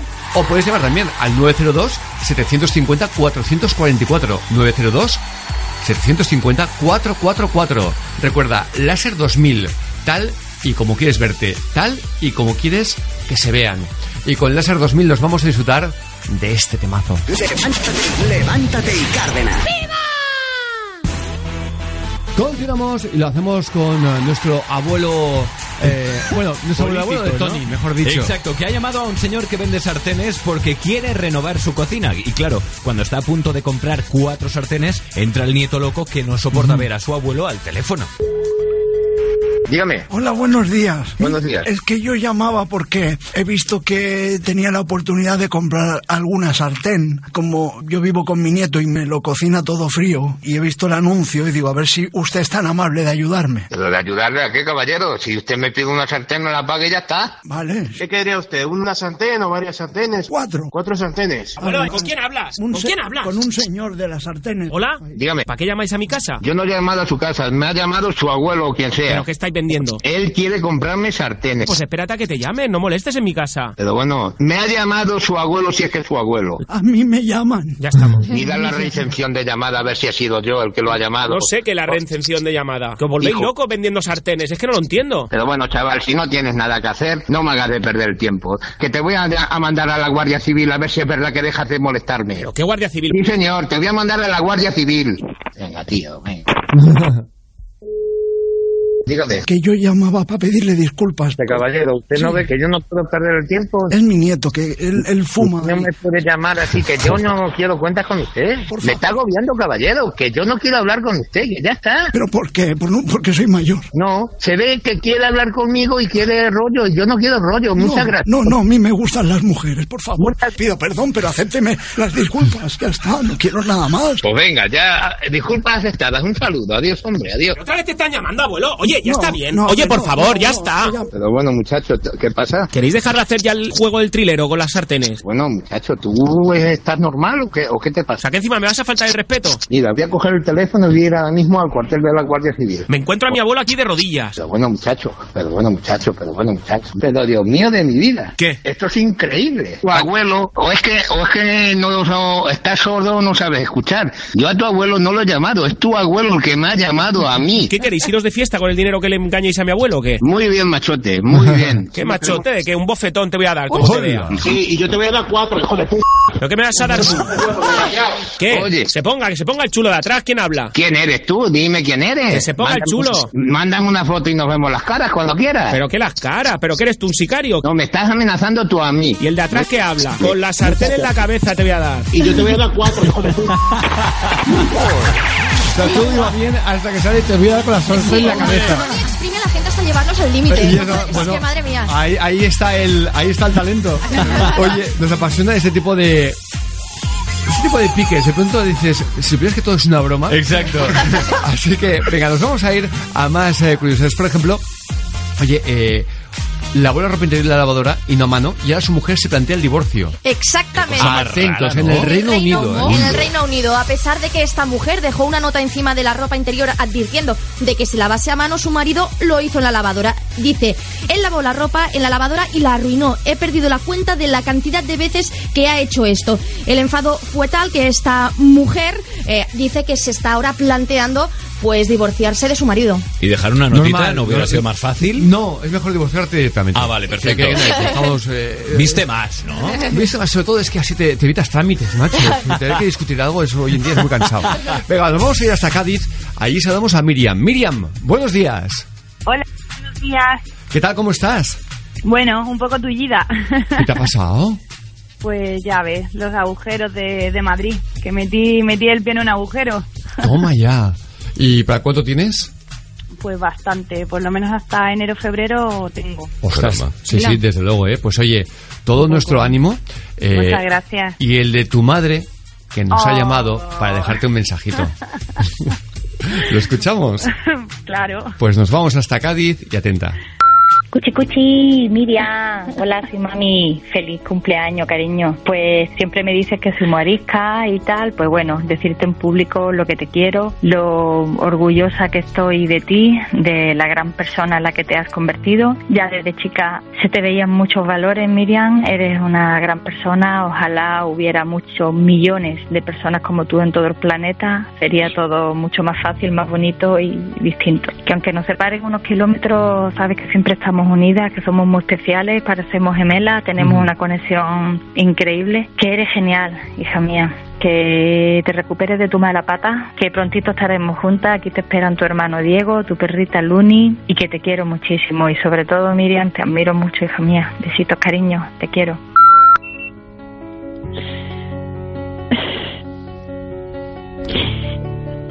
Es tu madre, pero ante todo es una amiga, ¿eh? Eh, eh, uf. Pues sí. Estoy convencido Eh, que se lo cuentas es todo. todo. Es todo. Es, es una madre, es una amiga, es, es todo. Es un apoyo, todo. Eh, es la que me anima cada mañana. Y. ¡Wow! estoy. Estoy emocionada. Mira, Miriam, te diré una cosa, que obviamente que sigas tu camino y tu sueño en Madrid, que, que lo Mm. consigas, que, si- que consigas tus objetivos, pero, Muchas gracias. pero que obviamente, aunque lo que te voy a decir tú ya lo sabes, Mm. pero que obviamente en Cádiz hay una familia que te está esperando continuamente, por si acaso tus sueños, mm, digamos que se va un poquito hacia el sur nuevamente. vale, Vale. Un vale. beso muy fuerte. Muchísimas gracias. y felicidades, hasta siempre. Gracias. Chao. Saludos. Nosotros pedimos que sigas contando con nosotros para dejar mensajes en el 902 42 0041, como ha hecho la, la madre de Miriam, que nos ha encantado escucharla. Yo de verdad la oía, y además por voz y todo, dices... eh, eh, vale, sí es su madre, pero sobre todo es, es una amiga, ¿eh? Sin duda, ¿eh? Y qué relación. Desde luego. Y qué bonito. Aunque, ojo, hablando de relaciones, la de estos gemelos que gastaron miles de dólares en cirugía estética para parecerse a Brad Pitt. Sí. Una cosa, esta noticia creo que nos vamos a cansar de escucharla, ¿no? Sí, sí, sí, me Porque suena. el otro día con Angelina Jolie, También. ahora con eh, Brad Pitt, hace un Es que tiempo gente loca aquel, aquel, el Ken, el Ken, El Ken, que se bueno. quería parecer Sí. a aquel modelo. Eh, Sí, que ahora ya no quiere parecerse a Ken, sino quiere parecerse al modelo es- aquel. Sí, como, sí. sí, como si la trilogía pudieras decir, vale, después de 32 Sí, sí. operaciones mm, que me he querido parecer, yo que sé, a, Cambio. a, a Clooney, ahora cambio y me quiero parecer a Ronaldo. Claro. Sí, claro, es que es así de fácil. Sí, a diferencia de la chica esta que se parecía a Angelina Jolie, estos chicos se han operado, ¿eh? Directamente, Antón, no hay tú si maquillaje. pudieras, si pudieras- no, no, digo muy en serio, si pudieras, ¿a quién te gustaría parecerte? Ah, uy, es difícil, ¿eh? Es que a, a mucha gente me da igual. A mucha gente. a mucha, Espera, mucha. un momento. Si- siendo yo tu jefe, ¿no se te ocurre decir a ti? ¡Uy! Qué feo. Qué feo. Eh, Carlos, eh, borra la cesta de Navidad para Cantón, por favor. ¿Vale? Mira, Cantón, qué fácil es enseñar a la gente. Alberto, ¿tú a, a quién te quieres parecer? A ti, Javier, por supuesto. Apúntale, por favor, la cesta de Navidad. Apunta, por favor. ¿Sabes qué? Eso es, eso es una fiesta de Navidad, no porque sea real, ¿eh? Eh, ¿Tú a quién te quieres parecer, Andrea? Me mucho parecerme a Maya Salamanca. Pero, oh, borra la cesta de Navidad de, de Andrea también, por favor. Yo aquí también, ¿eh? ¿Cómo Aquí se te siempre. ocurre? Añádesela a Alejandra. Es novata, no se acuerda cómo No funciona sabe de qué va la cosa. Ay, piltrafilla. Venga, va. Venga, va. Ahora, ahora sin coñas, va. Sí, a Venga, vamos con, con lo que decíamos. Estos gemelos que gastaron miles de dólares en cirugía para parecerse a, a Brad Pitt. Exacto, estamos hablando de los gemelos Matt y Mike Schlepp de Arizona que han gastado 20.215 dólares en cirugías para parecerse a su ídolo Brad Pitt. Lo que han conseguido es una mezcla entre ah, el futbolista Ramos, Sergio Ramos de Madrid, y Owen Wilson, ¿vale? Los ¿Quién aspirantes es a Owen, actores... eh, Wilson, un actor? Un, un actor que trabaja normalmente con Woody Allen y a veces hace comedias con Ben Stiller. Ah, vale, vale. El tema es que los aspirantes a Hostia, actores... pues no se parecen nada. Por eso... que Sí, entonces- sí, sí, sí, o no? sí, es verdad, no? es verdad. Separados al nacer. Pues Desde bien, luego. eh, tenían 21 años cuando empezaron con la Odisea. Estaban desesperados por tener las mismas facciones faciales que Ostras, de verdad que se parecen mucho a Sergio Ramos. Sí, sean- sobre Eh, todo por el pelo planchado. Pero, te- te- exacto, pero te digo una cosa, ¿eh? Es verdad que han mejorado esto. Sí, sí, En sí. este caso es verdad que han mejorado. ¿eh? Han mejorado. Has mejorado, pero a la persona que se querían parecer no. Oye, Javier, ¿tú a quién te gustaría parecerte? Os lo he dicho siempre, siempre, eh, desde el primer momento que lo vi yo a Patricio. Normal. Sí, desde, desde el primer momento al director de la cadena. Esa barba y ese pelo blanco de interesante, En serio, de verdad. Y por más que lo intento me salen las malditas canas, pero yo, yo, yo apoyo a Patricio siempre. No, Patricio, no, te tenías que haber parecido a mí, porque soy quien te controla el micro. Ahora te lo cierro durante todo el programa. el loco este? Madre mía, pobre que- mío. Exactamente. Pobrecillo. El día que dejé la fastidia a Juanola ya ves que le va. El tema es que este par de angelitos se han operado la nariz, se han puesto implantes en la mejilla, mandíbula y barbilla, rinoplastias e implantes de mentón y todo lo han hecho a través del programa de televisión I Want a Famous Face de MTV. Ostras, qué fuerte, qué fuerte, ¿eh? Porque es en TV, ¿eh? Sí. Y tal, pero si fuera en España una cadena Bueno. generalista, le lloverían. Bueno. Pero palos por todos sitios Críticas. por hacer un programa que fuera me quiero parecerme una cara famosa. Pero venga, nos vamos a ir a esta noticia que es eh, preciosa. Adopta a un abuelo. Sí, es una iniciativa para inyectar vitalidad a ancianos que no tienen familia. Lo hemos escuchado en las noticias de Antena 3. En estas fechas la soledad se puede hacer menos llevadera para las personas mayores. Adopta un abuelo es una iniciativa que pone solución a este problema. Nació en Ciudad Real hace cuatro años y se extiende ya por 29 residencias de toda España. La integran jóvenes de entre 16 y 30 años que dedican parte de su tiempo a acompañar a personas mayores y solas. Como Lorena, muchos jóvenes voluntarios han decidido adoptar un abuelo. El único requisito para participar es tener entre 16 y 30 años. Cuidar y dar cariño y hacer felices a personas mayores es una de las cosas más bonitas que tiene la vida y quería participar en eso. Gracias a la compañía de estos jóvenes, los mayores mejoran tanto su estado físico como anímico. Encantada estoy. Tenía ganas de esta experiencia, sí. Me saca de la rutina de todos los días. Conversan y aprenden los unos de los otros. Alberto puso en marcha Adopta un abuelo cuando conoció a Bernardo. Es un señor viudo y sin descendencia. Entonces me confesó que su mayor deseo era tener un nieto. Y decidí adoptarle como abuelo. Iniciativa que ha resultado la unión entre la energía de los jóvenes y la sabiduría de los abuelos. Es precioso. Y qué necesario es que las nuevas generaciones apoyen a esas personas que, que están solas, ¿eh? Desde luego, igual que, por ejemplo, asociaciones con las que eh, da gusto colaborar, como amigos eh, de, de la gente mayor, Ujú. también sabes, Gen Gran, eh, que, que de verdad es ir a pasar un tiempo con gente mayor que está sola. Y cuando sales, eh, a pesar de que tú le has dado mucho, porque te tratan como si fueras, vamos, eh, te agradece un montón que estés con ellos un tiempo, cuando sales te das cuenta que el que ganas eres tú. Sin lugar a dudas, además, ¿eh? Pero no tengas ninguna duda, de verdad, te sientes tan distinto, eh, se te va tanta tontería de la cabeza. Y claro que sí. Sé que al principio puede costar un poco hacerlo, ¿eh? Pero te aseguro, hazlo. Hazlo. Pasa un tiempo con... Lo, lo haces con esta asociación, perfecto, pero lo puedes hacer con gente simplemente que en tu bloque de edificios es posible que ocurra. Claro. Estén solos. Hay mucha gente mayor sola. Nada, media horita, un café. Bueno, bueno, bueno, ¿cómo lo, cómo lo agradeces? sea, al final le, le- le coges el gustillo, ¿va? porque es, es algo que no encuentras en tu día a día. Te lo en puedo la calle. asegurar. Mm. Pero venga, nos vamos a ir a disfrutar, oye, del mashup de la mañana, Cantón. Sí, lo hacemos con Robin Scuteris. Atención porque nos trae un mashup exclusivo con ocho canciones juntas en una misma de Lady Gaga. ¡Ostras! Sí, con la canción de Judas, con esa base, va puesto pues la de Just Dance, la de Love Game, Telephone, Paparazzi, Poker Caramba. Face, Dance Romance, Born This Way. Born This Way, y ya está, ya está, las. Den romance, den romance. Bueno, Va- es va- el mundo cantó. Hola, más. Bad Romance, Bad Romance. Mashup exclusivo. Levántate y Cárdenas.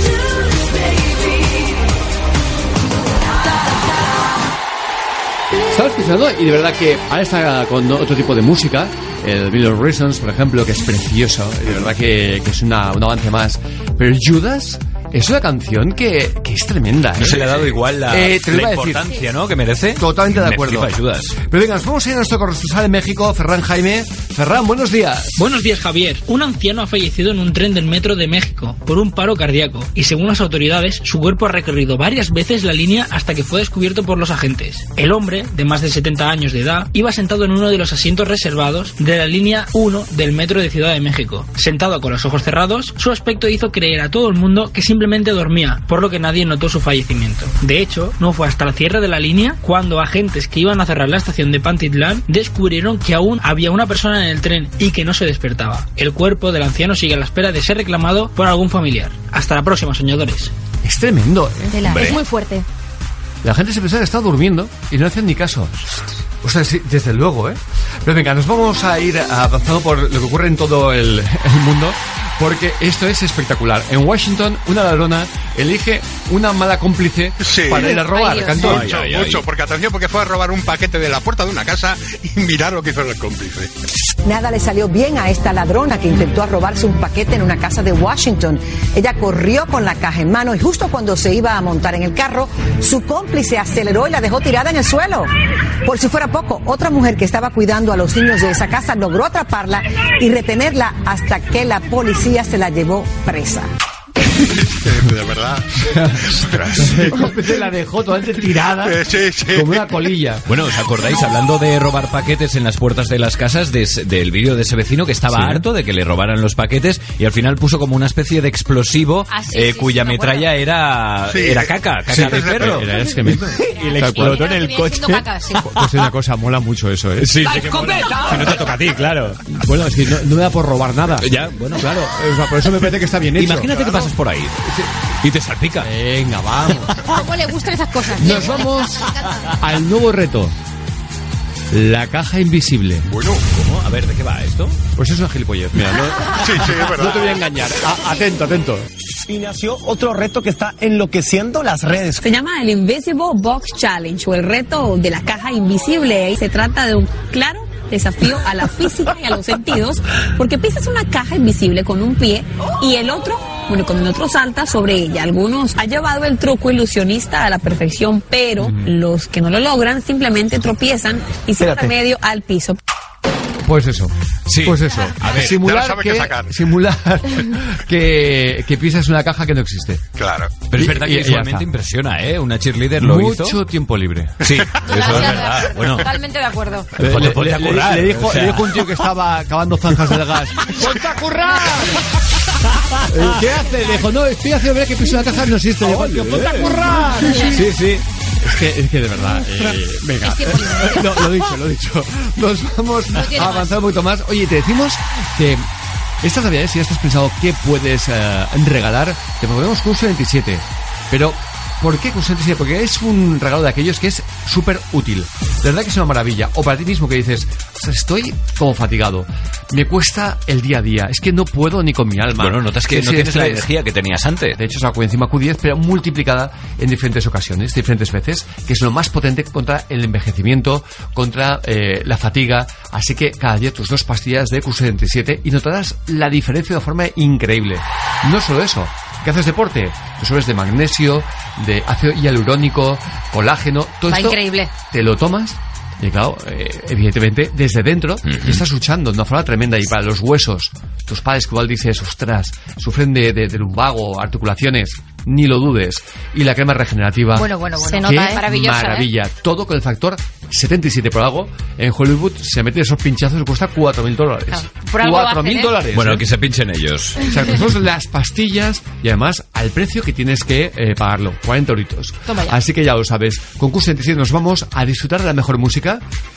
¿Y qué dices de este temazo de Lana del Rey y The Weeknd? Levántate y Cárdenas. Querido Santa Claus, ¿existes de verdad? Si vives en el Polo Norte, ¿por qué no veo tu casa cuando la busco en Google Earth? ¿Eres San Nicolás? Porque serás súper, súper viejo. ¿De dónde sacas el tiempo para leer todas las cartas de los niños del mundo? ¿Cómo lo haces? Para meter todos los regalos en tu saco. Tienes que buscarte un saco más grande cada año debido al crecimiento exponencial de la población. ¿Y cómo bajas por las chimeneas? He metido la cabeza en la nuestra y es muy estrecha. Incluso si tardaras solo un minuto en colarte por la chimenea, hay nueve casas en mi calle y con eso son casi diez minutos. Y hay millones de calles por el mundo. Hoy en día será muy duro ser Santa Claus. Levántate y Cárdenas. con otro pasas el rato. Pues, no, sí, como Santa Claus. Con Rudolf. En nada llegará nuestra profesora de historia, Ana María Vázquez Ois, y Regiones Antiguas, para hablarnos pues, de, de Santa Claus, que curiosamente es el guay. patrón de las prostitutas. Curioso. Ostras, Muy curioso, sí. Y luego contaremos por qué. Pero antes nos vamos a ir a los brazos. Exacto, a la parejita. Alberto Martos y Nicela Gómez se lo pasan en grande poniendo a prueba a los taxistas. Se suben a la vez y hacen ver que no se conocen de nada. Hola, buenas. A Badalona, por favor. A ver, hay una señorita aquí, ¿eh? No, no, pero yo lo, lo he cogido. Buenos días, lo he cogido yo primero. Me ha parado ella. No, estaba yo aquí. Me ha parado ella, te digo. Pero si estaba aquí, ¿no me ha visto? No, he visto a ella. Yo allí no voy mirando normalmente. Pero si estoy al lado, no, que me da igual. Pero si me ha estoy pa- más al lado de me ha usted parado- que Me ella. ha parado ella, te estoy diciendo. Pero es que yo. A ver, es que. A ver, si te estoy diciendo que me ha parado ella, Pero es que- me ha parado ella, punto. es que tengo prisa. Bueno, y ella también. No, tú no, no tiene prisa, ¿no? ¿Tú? Por supuesto que tengo prisa, más que usted. ¿Pero por qué? ¿Más que yo? Bueno, te estoy diciendo que me ha parado ella. Sí. Entonces, por favor, puede bajar del coche. Te Es que llevo un rato y hace que mucho estoy- frío. Que te estoy diciendo que me ha parado Es que ella. tengo mucho frío. Bueno, que me da igual. Si no paramos aquí delante, a la Guardia Urbana y se No, la pero además que voy un poquito cojito y. Bueno, yo no te puedo hacer otro remedio. Ella me ha parado antes, yo le he visto a ella. Te lo estoy explicando. Haz el favor de bajar, por favor. Pero es por- porque es mujer o. No, porque es mujer, no, porque me ha parado ella. Te lo estoy diciendo. Pero, pero yo es que yo voy. Que me yo da tengo. igual. La carrera es más larga, ¿eh? Me da exactamente lo mismo. Como si quieres ir a Madrid, me da exactamente igual. ¿Tú dónde vas? ¿Dónde vas? Yo voy a Avenida Pedralbes. A ver, que yo tengo que ir a trabajar. Tú seguramente igual, vas a ir a la peluquería. No, perdona, yo, a te- yo soy la directora de una empresa. ¿Y usted qué es lo que tiene que hacer? Ah, por eso mismo, si eres la directora, pues llegar A la un poquito más peluquería tarde. tendría que ir usted. No, pero ¿por qué? Pero por la barba y el pelo. ¿Quieres que probemos y llamar a la Guardia Urbana a ver qué pasa? No, pero- Te lo estoy pidiendo que bajes del coche. Pero lo hacemos a suerte, No, luego así. ¿o no lo hacemos a suertes. Te lo estoy pidiendo, por favor. ¿Quieres bajar, por favor, que esa señorita tiene prisa? Tampoco hace falta, vale, vale, pero tampoco hace falta que te pongas así. Va- va- ya, va- ya vamos los dos juntos. No, no, no vais los dos juntos. Te bajas y coges otro taxi que venga.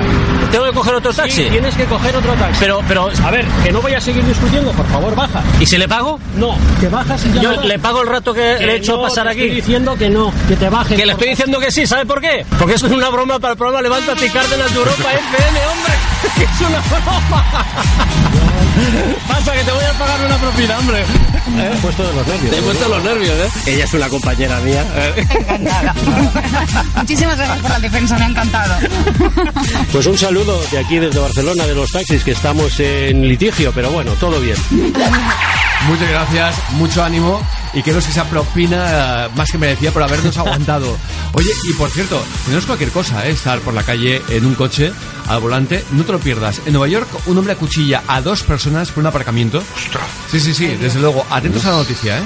En Nueva York, donde un sujeto desquiciado acuchilló a dos personas tras una discusión por un estacionamiento. Como si fuera poco, embistió con su propio carro a varias personas que lo vieron absolutamente todo. Según las autoridades, seis personas resultaron lesionadas, una murió y otra terminó en condición crítica. Las autoridades hallaron al sospechoso cuando este acudió al hospital con una herida en la mano. Las autoridades han informado que esta investigación continúa. Pero qué desquiciado, ¿eh? Por un aparcamiento, ¿eh? Es bestia, ¿eh? Es que, es que el mundo se va a acabar con esto, ¿eh? Puedes tener un mal día, pero. Sí, no, no, no, no, no, el hombre de estu- eh, ser humano, se extinguirá de estupidez. Pero nos vamos hasta este hospital de California, donde desata el caos en este hospital al eh, recorrer las instalaciones de esta forma. Su nombre provocó caos en un hospital de California. Disparó contra una puerta y entró a las instalaciones portando un rifle de asalto. Los presentes allí salieron corriendo por los pasillos temiendo lo peor, pero tras estar casi cuatro minutos recorriendo el centro, el sujeto huyó y fue capturado en el estacionamiento donde las autoridades lo hirieron de gravedad. La policía descartó que se tratara de un acto terrorista. Es que es increíble. ¿Qué hago hoy? Nada, me voy Madre a un hospital fuerte. con un la- rifle de asalto. Sí, sí, exactamente. Venga. Es eh, impresionante, de verdad que eh, cuanto más vueltas damos por el mundo, a veces dices, espera, espera, Angelito, Angelito, que me quede como estoy, ¿no? Tal cual. O como sea el dicho, y la verdad es que aquí tenemos suerte que al menos no somos escuchar de forma habitual este tipo de cosas. Tenemos declaraciones de ese hombre entrando en el hospital. No me digas. esto. A ver, a ver. Bueno, bueno. Sí, sí, sí, sí, sí. Sí, sí, sí. Aunque ojo, nos vamos a ir, venga, va, a nuestro teléfono de WhatsApp, en el que nos puedes contar vuestras anécdotas curiosas. Exacto, mediante nota de voz. El teléfono es el 606-008-058 y lo hacemos con Sara de Almería, que su madre no la dejaba salir de fiesta y menos con tacones. Y claro, ella, en su edad más rebelde, salía con los tacones escondidos en el bolso. Una de estas veces el tacón le jugó una mala pasada. Resulta que cuando yo era más joven, cuando tendría 16 años, cosas así, pues todas mis amigas querían salir de fiesta y mi madre pues no me dejaba. Al final la convencí y claro, yo quería salir con tacones, porque claro, todas mis amigas salían con tacones. Pero mi madre me dijo que no, que ni si se me ocurriera salir con tacones que me iba a matar y que no quería. Total, que yo me vestí, me puse mis bambas y cuando ya salí por la portería, pues me senté en un banco que había al lado de mi casa y me puse los tacones. Con tan mala suerte que claro, no sabía andar en tacones. Entonces pues puse el pie en la ranura de la cloaca. Mira, me torcí el tobillo, pero un dolor que tenía impresionante total que no pude salir de fiesta. Tuve que llamar a mi madre, mi madre me castigó toda la semana sin salir a portal de la calle. Me dijo, ya no sales ni con tu amigo, ya no me fío de ti, total. Que con una 15 y en mi casa sin salir.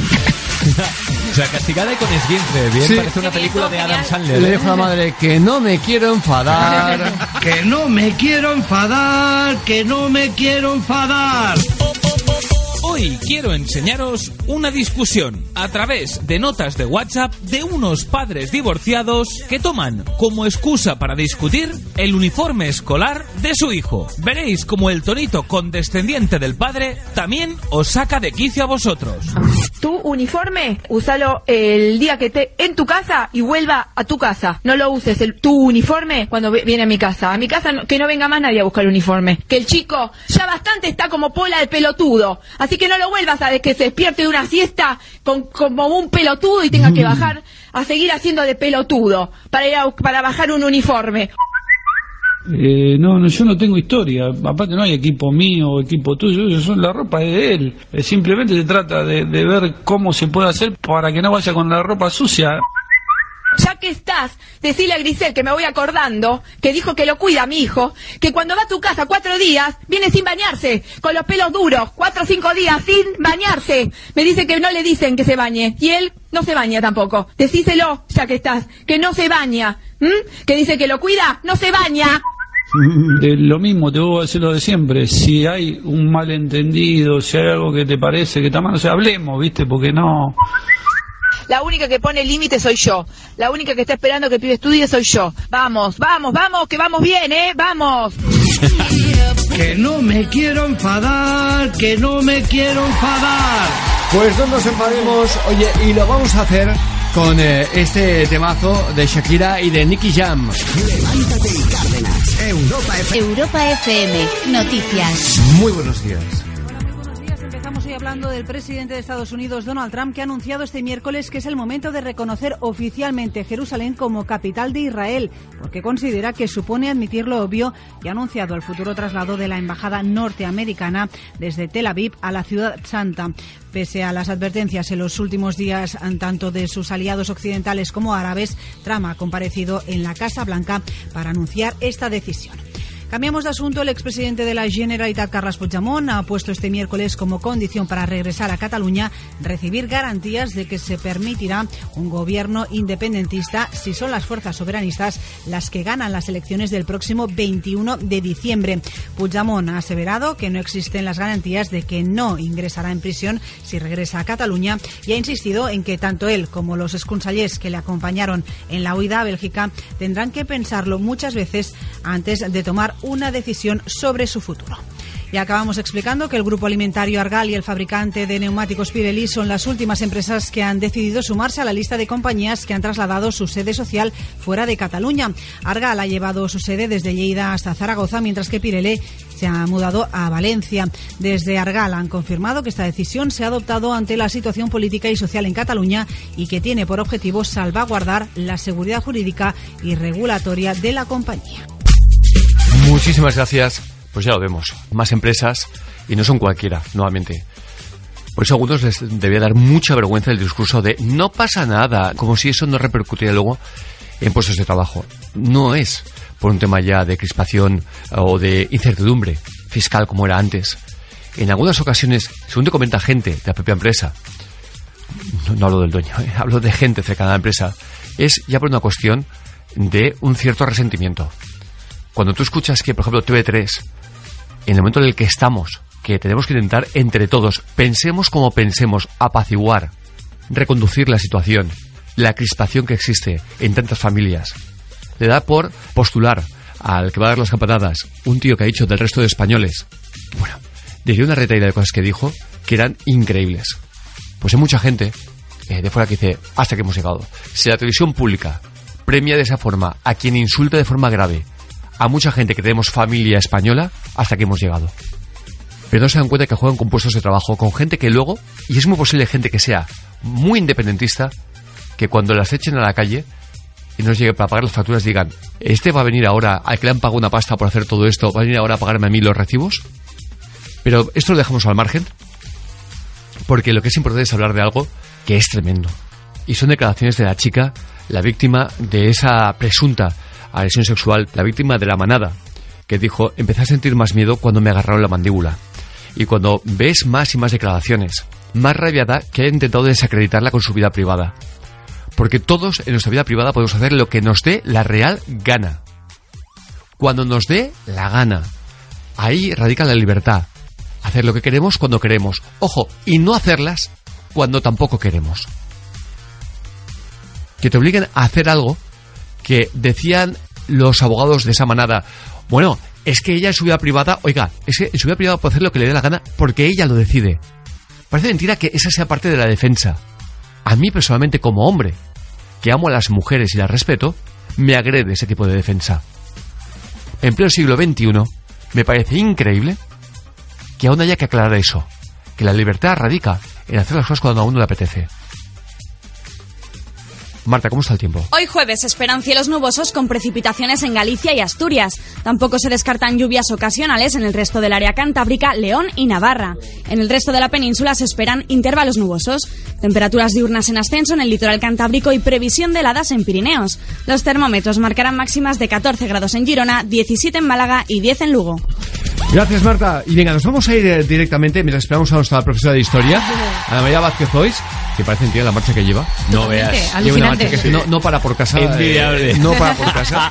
No para por casa, me encanta. Pero venga, hagamos una cosita. Nos vamos a ir a ese lugar reconfortante. Ese lugar eh, que, que te- que- da igual el frío que haga afuera. Sí. Da igual. Ahí siempre hace calor. Siempre estamos que Calor humano. Ese lugar donde aparece un tío con la cremallera bajada porque quiere, quiere dar la palmada de la espalda a escuchar Ole. esto. El maricón que llega a- al velatorio y dice, maricón, tu madre tiene puestos los zapatos al revés. Dice, igual para lo que manda.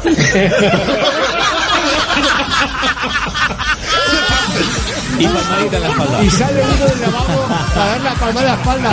Buenísimo. Sí. Con los pantalones bajados todavía, ¿eh? Eh, tú, esto se nos hace la tasca, ¿eh? Ya sé que es humor negro, pero a mí me ha gustado mucho, ¿eh? Me ha gustado mucho. Es lo que tiene el chiste. Para lo que va a andar. Venga, nos vamos a ir a las encuestas de interés general de Alberto Marcos. ¿Quién es el padre del psicoanálisis?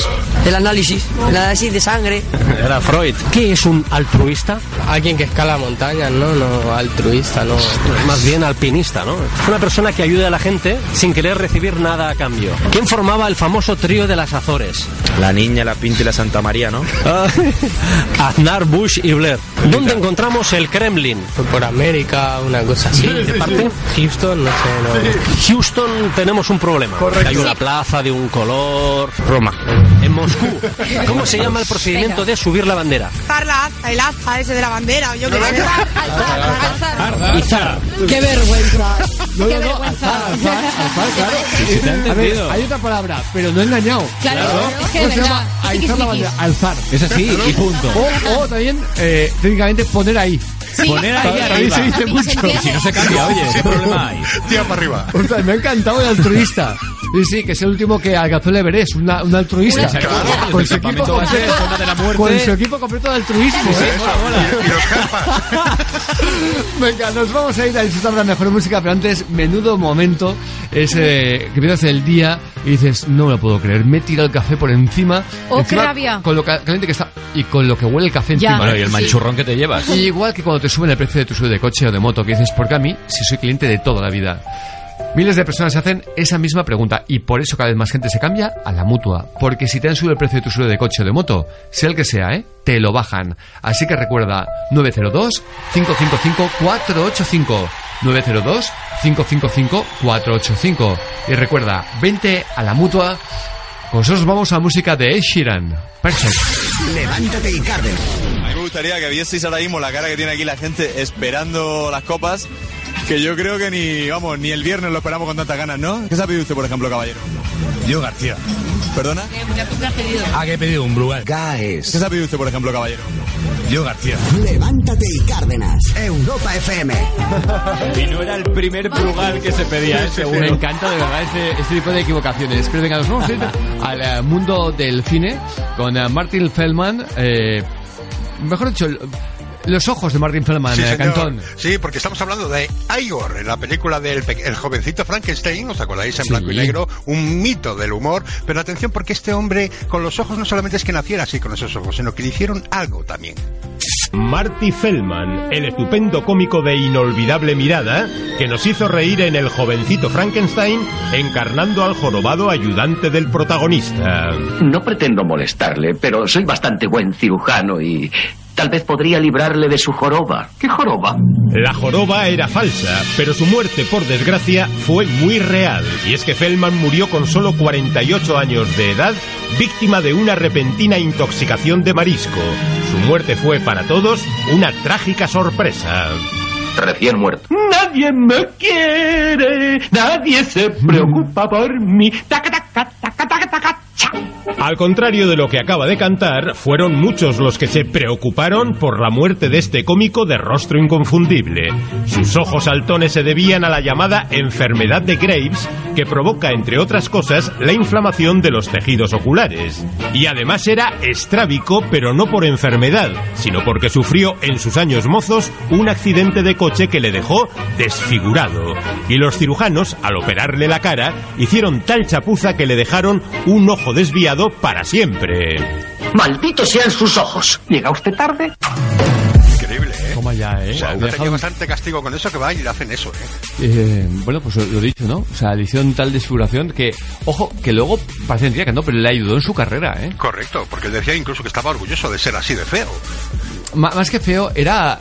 Sorprendente. Era ¿no? sorprendente. La cara. Sí, sí. extraño. Un Los poquito de Quique San Francisco, esa Sí. versión española. Sí, tal cual. Ni más y menos. Pero luego hablaremos más de Martin Feldman, un mítico. Eh, pero nos vamos a otro, eh, a otro mítico. Carlos Amelo, buenos días. ¿Qué tal? Buenos días. ¿Qué tienes para hoy? Pues hoy tenemos un caso realmente truculento, además un caso que no está resuelto oficialmente, no, no se consiguieron pruebas suficientes como para inculpar al protagonista de la muerte o al, o al presunto culpable de la muerte de Bob Crane, que era famoso en los años 60 y 70, protagonista de la película, de la serie, perdón, de televisión Los Héroes de Hogan. Su fama era enorme en aquella época, la verdad es que tenía mucha, mucha fama entre las personas que seguían esta serie, que se vio también aquí en España y que se vio en todo el mundo, pero tenía una debilidad oculta, que se le fue un poco de las manos. Y es que le gustaban las perversiones sexuales y además solía grabarlas en vídeo, lo cual en la época no era fácil porque eran las primeras videocámaras en los años 60-70. El caso no está cerrado, como hemos dicho, pero lo cierto es que la noche del 29 de junio de 1978, Bob Crane apareció muerto, con su cadáver destrozado y ahorcado con el cable de la videocámara con lo que grababa ese porno casero perverso. El primer golpe le abrió la cabeza por el cuero cabelludo. El segundo le aplastó el cráneo. El asesino cogió a continuación un cable del vídeo y lo estranguló, pero Bob Crane ya estaba muerto. Tenía 49 años. La razón de esta brutalidad es que alguien quería demostrar una extrema violencia. Es un caso de ira y rabia contra la persona de Bob Crane. Fue horrible con el trípode de una cámara. Su cabeza era una masa pulposa cuando lo encontraron.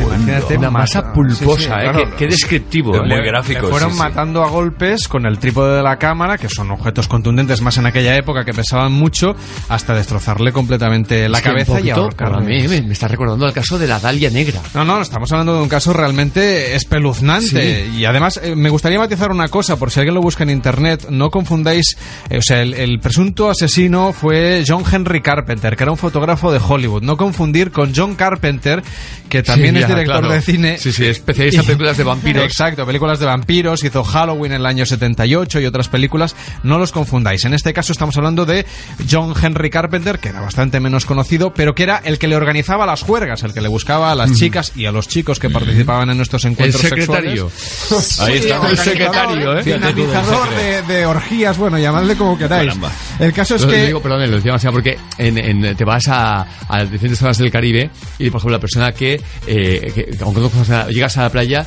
quien te se ofrece para traerte el coco, para reservarte una mesa de para cenar, para reservarte un, un sitio para ir a, a bailar. Entonces, eh, se- le llaman el secretario. El secretario. Por, por eso, por eso he dicho Exacto, eso. el concierge, ¿no? Que le llaman también si, También. si, si tienes un poco de, de presupuesto. Pero bueno, en este caso el objetivo era, era otro. El FBI empezó a investigar a este amigo, intentó encontrar también pruebas que verificasen que era el asesino. Se encontraron manchas de sangre en su vehículo, pero no fue suficiente. Entonces, recordemos, no había pruebas de ADN. Descubrió 50 cintas de vídeo pornográficas en un armario y un equipo de fotografía en el baño. Tenía una de las primeras videocámaras de uso doméstico que salieron al mercado y le gustaba grabarse practicando sexo con muchas mujeres. Este actor, amante de la diversión, tenía un lado secreto oscuro. En su vida privada se enfrentaba a demonios muy serios. Cuando se canceló en el 71 Los Héroes de Hogan, Crane pareció hundirse más en su obsesión pornográfica. Tenía una fuerte adicción. No era del tipo, me voy a casa y atraeré a mi mujer para tener sexo un poco pervertido. No, era una obsesión. En fin, le gustaban cosas pelín más fuertes, parece ser. Se encontraron ya, bueno, varias decenas de cintas de vídeo en un armario. Eso fue un elemento clave en la investigación. El FBI intentó encontrar pruebas, pero como decimos, no, no se había avanzado, no existían las pruebas de ADN. Entonces, se podía decir que la sangre que se encontró en el coche del sospechoso era del mismo tipo, pero no se podía identificar a la persona puesto que no había ADN. Así que las pruebas no fueron suficientes para condenarle. Tras el asesinato, la policía descubrió que Carpenter no quería cooperar. Empezó a parecer sospechoso porque no quiso colaborar en la investigación. Además, algunas de las cosas que decía o no decía no sonaban muy bien. El caso estuvo parado 14 años hasta que la policía encontró unas fotos que habían pasado inadvertidas y que mostraban sangre y lo que parecía cerebral en el coche de Carpenter. John Carpenter fue acusado del asesinato de Bob Crane. Había sangre dentro del coche del mismo tipo que de la de Crane. Teníamos tejidos en la fotografía que parecía muy similar al tejido aparecido en el escenario del crimen y encontrado en la almohada. Con todas esas cosas pensábamos que convenceríamos al jurado. A mí, sinceramente, me resulta raro que la persona que le gestionaba estos encuentros fuese quien finalmente, bueno, pues, Perpetrara ese crimen. Al parecer, eh, claro, la policía sospechaba que, eh, y esto también lo podemos contar, se habían enfadado, habían incluso tenido quizá una relación que traspasaba Vale. la Ah, amistad. Vale. no está claro. Lo que sí se encontró fue la agenda del asesinado. O sea, es decir, para, para decirlo claramente, un crimen pasional también. También podría ser. Se encontró la agenda del asesinado con el nombre del presunto asesino tachado y se iban a ver ese día o estaba previsto que se vieran ese día, pero no se pudo comprobar que efectivamente fuera el asesino. luego nos parece raro, pero a saber que se cocía por ahí, ¿vale? O si se les fue de las manos, que también. Eh, evidentemente. Muy normal, lo que había por ahí no porque es. gente con esta mente... Como un poquito No, le pasó. Estamos hablando de perversiones realmente Sí, sí. fuertes, ¿eh? No, Claro. no, no de un juego sexual, como decíamos. Liviano. Eh, no eran las 50 sombras de Grey, se iban un poquito más allá. Está claro. El caso es que no hubo pruebas. El 31 de octubre del 94 fue absuelto y murió cuatro años después, con 70 años, el presunto asesino de Crane. Pues eh, Carlos, gracias un día más por A acercarnos vosotros. estos eh, crímenes imperfectos eh, o sin resolver. Pero ya que eres un tío serio y que estás con nosotros, Venga. permite que te haga una pregunta. eh, así un poquito a lo loco, ¿eh? ¿Despacho o váter? ¿Para qué? Demasiadas preguntas. Atento, porque no es cualquier cosa. Si fallas, estás muerto. Ah, bueno. Vamos con esta suposición, ¿de acuerdo? Estamos aquí en el trabajo y os morís de hambre, pero el comedor está lleno. Entonces tenéis que escoger entre estos dos sitios, entre Mm. el despacho y entre un váter. ¿Dónde coméis? El sitio donde creéis que haya menos microbios. Seguro que me vas a decir que es el despacho. Claro. Pero yo. eh, Está claro. eh, No puede ser algo tan fácil. Estoy como tú. Váter, váter. Seguro que el váter es mejor, pero, pero aún así me quedo con el despacho. Vamos a verlo. La respuesta a este dilema es comed en el váter. Hay más probabilidades de que os envenenéis en vuestro despacho. ¿Sorprendidos? Esta es la razón. Seguro que pensabais que la respuesta era bastante obvia, porque la gente asocia los váteres con gérmenes. Pero un grupo de científicos de la Universidad de Arizona le ha dado la vuelta a lo que todos pensábamos al analizar en sus laboratorios 7.000 muestras recogidas a lo largo de todo Estados Unidos. De media, la zona donde apoyamos las manos en nuestra mesa de trabajo tiene 10 millones de bacterias. Esos son 400 veces más de las que se encuentran en un váter. ¿Y cuál es la razón? Nuestros dedos, restos de comida y piel muerta son unos excelentes portadores de muchos microbios dañinos. Y a esto hay que sumarle que la gente no suele limpiar sus mesas de trabajo ni los objetos que hay en ellas. Así que, a no ser que trabajéis en un sitio impoluto, los váteres son más limpios. Bon apetito. Bon apetito. Y gente que come, por ejemplo, encima de, o sea, en su mesa de, de trabajo y Yo, ahí se yo. va quedando restos. Ay, qué asco, Y una vez No, no. entrevisté- no, qui- no quiero fastidiaros la mañana, Sí, pero no, una vez entrevisté a un fastidiala, científico fastidiala. que nos dijo, ojo con las espumas de los micrófonos de la radio, porque es eso sí que es un Sí, sí. nido de bacterias. Bueno, no sé que pueden provocar más de un herpes y no lo decimos en plan de broma. Cuidadito. Hasta ahí lo dejamos. Carlos Amelo, gracias. Que vaya bien, buenos días. Nos vamos a ir hasta Barcelona. Allí saludamos a Carmen. Carmen, buenos días. Hola, buenos días. ¿Qué tal? ¿Cómo estás? Pues muy bien, Y muy sorprendida, bien. Y muy sorprendida por lo que veo. Total, total. Oye, ¿no estás de puente, eh? Eh, no, no, no. No, puente ya, no. ahí Bueno, levantando el país, ¿eh? Esta situación como para hacer puentes, ¿eh? Pues, sí, desde luego. Carmen, que te hemos llamado porque, porque claro, alguien que, que hace las cosas como tú, alguien que, que se le ocurra como tú, hombre, que menos que decirle gracias, ¿no? Eh, sí, gracias, por Sí. supuesto. Bueno, Claro. tú dirás, ¿por qué me lo dice Cárdenas? A ver, yo soy el portador. Eh, te lo dice tu marido. Atenta. Hola Bonnie, que sepas que eres la persona más importante en mi vida. Quiero darte las gracias por compartir conmigo los 36 años de tu vida, 32 de ellos de casados. Poder compartir contigo el amor por nuestros hijos José Luis y Elena, de que día a día la llama que encendiste dentro de mí cuando te vi el primer día sea cada vez más y más intensa. Gracias Bonnie por ser tan bonita. Te admiro y me enorgullezco de estar a tu lado. Te quiero, te querré toda mi vida. Me enorgullezco de estar a tu lado, ¿eh? Toma ya. Qué bonito, wow. Sí. A ver, no me extraña porque me lo dice mucho, pero qué pasada. Yo también lo estoy, ¿eh? Mucho de, de él, de mis hijos. Estás temblando. Sí. Es precioso, ¿eh? ¿Cuánto tiempo llevas con tu marido? Pues 36 años juntos y 32 de casados. ¿Tú sabes la magia que es el poder decir que después de 36 años juntos estés temblando por un mensaje de tu marido? Será esa la magia, ¿no? Digo yo, pero es que me lo pone muy fácil, la verdad. Buah. Me, me- me Es estás, me estás emocionando, te lo digo de corazón, de corazón. Debo estar en esa época sensiblona o esa etapa sensiblona, pero te lo juro, de corazón. Me has emocionado, tú y tu marido. Gracias, en serio. Gracias a vos, bueno, gracias a, a mi marido, por supuesto, a mis hijos y muchas gracias por ser tú el mensajero. Me encanta, me encanta vuestro programa, de verdad.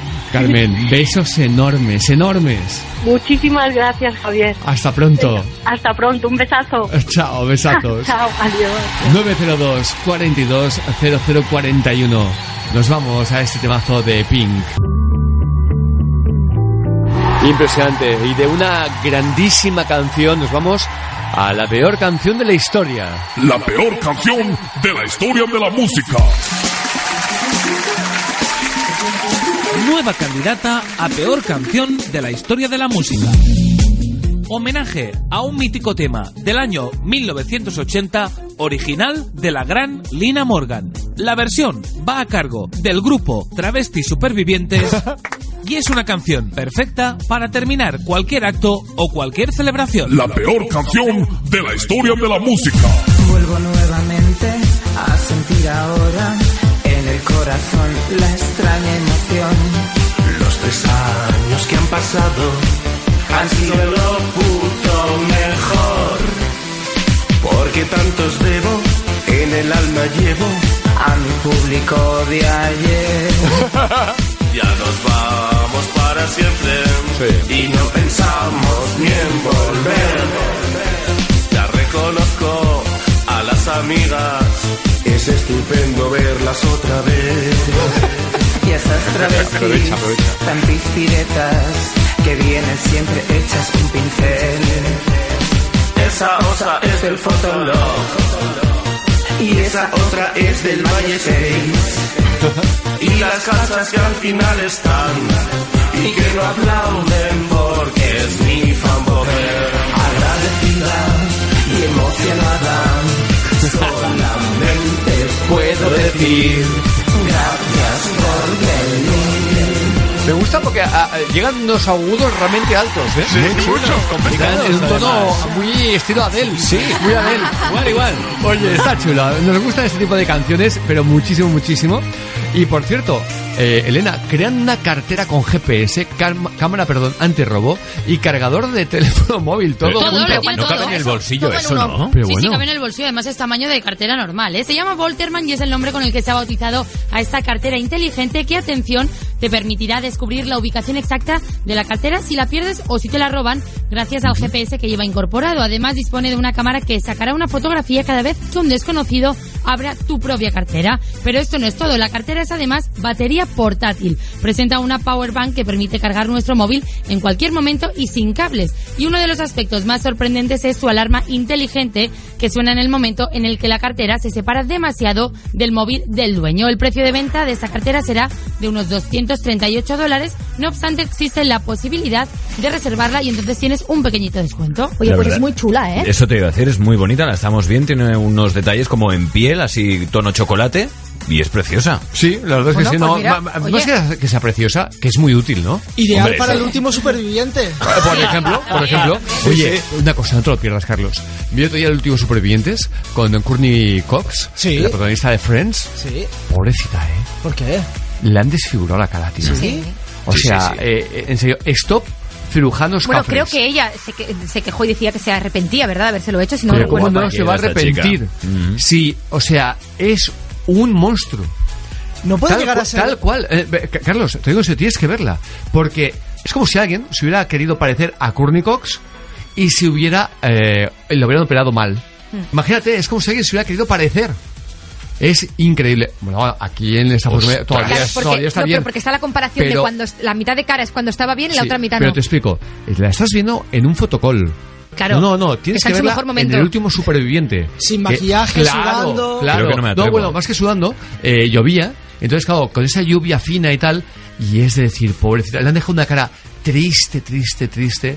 Y sobre todo ella hablaba sobre esto también, el último superviviente, y, y explicaba la crueldad de Hollywood, ¿no? Pero también la crueldad de Hollywood pasa por una misma. Me refiero, vemos actrices que eso de que no nos llaman porque cumplimos años es mentira.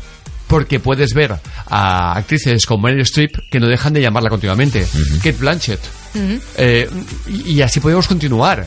No, no, en absoluto. Porque cuando pasa una edad, valen para otro tipo de papeles. Hay que decir que hace más de un año ella hizo unas declaraciones lamentándose de haberse hecho algunos retoques irreparables y aseguraba que a veces se ve horrible. Lo que no, lo O sea, que no ella misma puedes. es consciente, ¿eh? Lo que no puedes es tratar de, de- de parar el tiempo. Ella decía en el último Supervivientes eh, que era muy duro tratar de parar el tiempo. Se ha equivocado, Mm. que eso no, no, no es posible.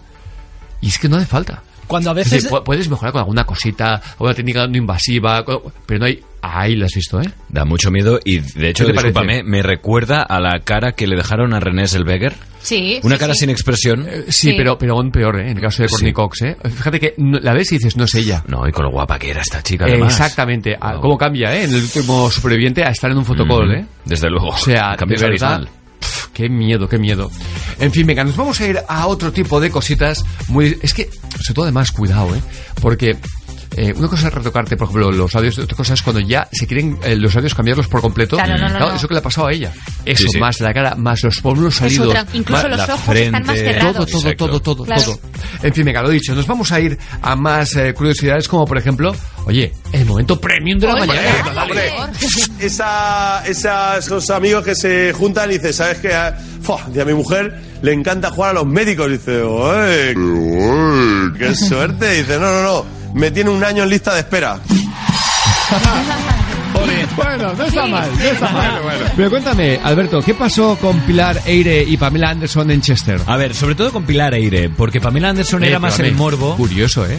Que Sí. no sea sobre todo Pamela Anderson. No, es que Pilar Aire parece ser que dio una entrevista brutal. Sí, tenemos dos cortes de ella, si te parece los Claro. escuchamos. En primer eh, lugar explicó algo que dice, sabe todo el mundo en las altas esferas del Estado, evidentemente yo no lo sé, y es que el rey emérito don no Juan Carlos... ¿Por qué no altas estás- esferas claro, del es una Estado. esfera pero, media. pero ella sí. Sí, ella sí. dijo que el rey emérito don Juan Juan Carlos tendría cuatro hijos en lugar de tres. Su hija ilegítima, una mujer, sería una señora muy famosa de la aristocracia.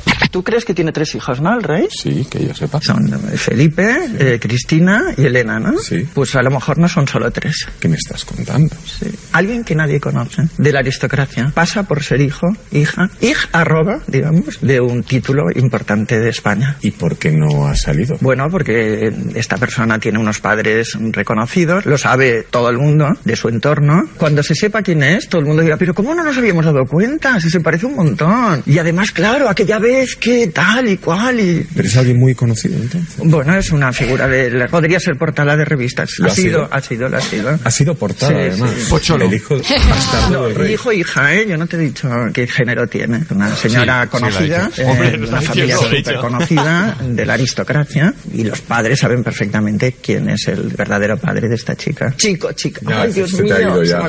Se te ha ido, se te ha Sí, escapado. Pero, pero ¿cómo se ha escapado? Se lo ha dicho claramente. Se lo ha otras desde el inicio, que era una señora. Claramente. Sí, sí. ¿Qué está, qué está diciendo? Es que lo que se ha escapado es ver cómo no se lo había escapado. Sí, sí, al, no, al totalmente. repetirlo, Sí, claro. A mí me despierta curiosidad máxima. Hay que decir que, que esto, este cebo, es lo que cebaba Telecinco para, para la entrevista, ¿no? Lo que cebaban esos días. Y Pilar Eire fue la primera que escribió y dijo, ah, no lo han censurado, me alegro mucho. Como pensando que a lo mejor en esa entrevista, que a lo mejor pues Claro, dura mucho da más, más- de lo que da ve. más morbo todavía. Claro, Mm. sí, sí. ¿Cómo Bueno. lo ves? Prefiero no decirte cómo lo veo. Tú sí sabes de quién estamos hablando. Pero, eh, claro, pero no solo eso.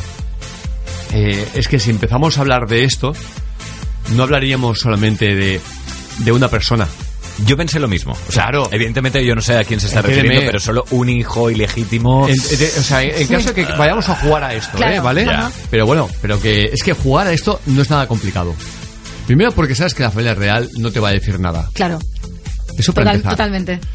Y, y bueno, da igual, lo dejamos ahí, lo dejamos ahí, porque si no ya que hay- que entrar en nombres, pues si no es, me pongo a decir cosas Claro. y la gente dirá, "Mm, claro, es que no puedo rebatirlo, porque no lo sé. Entonces prefiero no, no, no entrar en esto. Venga. Pilar Eire habló también de la muerte del infante Alfonso, hermano del rey, que murió, como todos sabéis, en un accidente cuando don Juan Carlos practicaba el tiro con una diana. El hermano que en teoría él disparó. Disparó en un accidente fatal. O sea, tú figúrate que tu hermano, con el que estás unidísimo, eh, muera de un accidente y que encima seas tú el culpable y tú hayas apretado el gatillo. ¿Fue un accidente?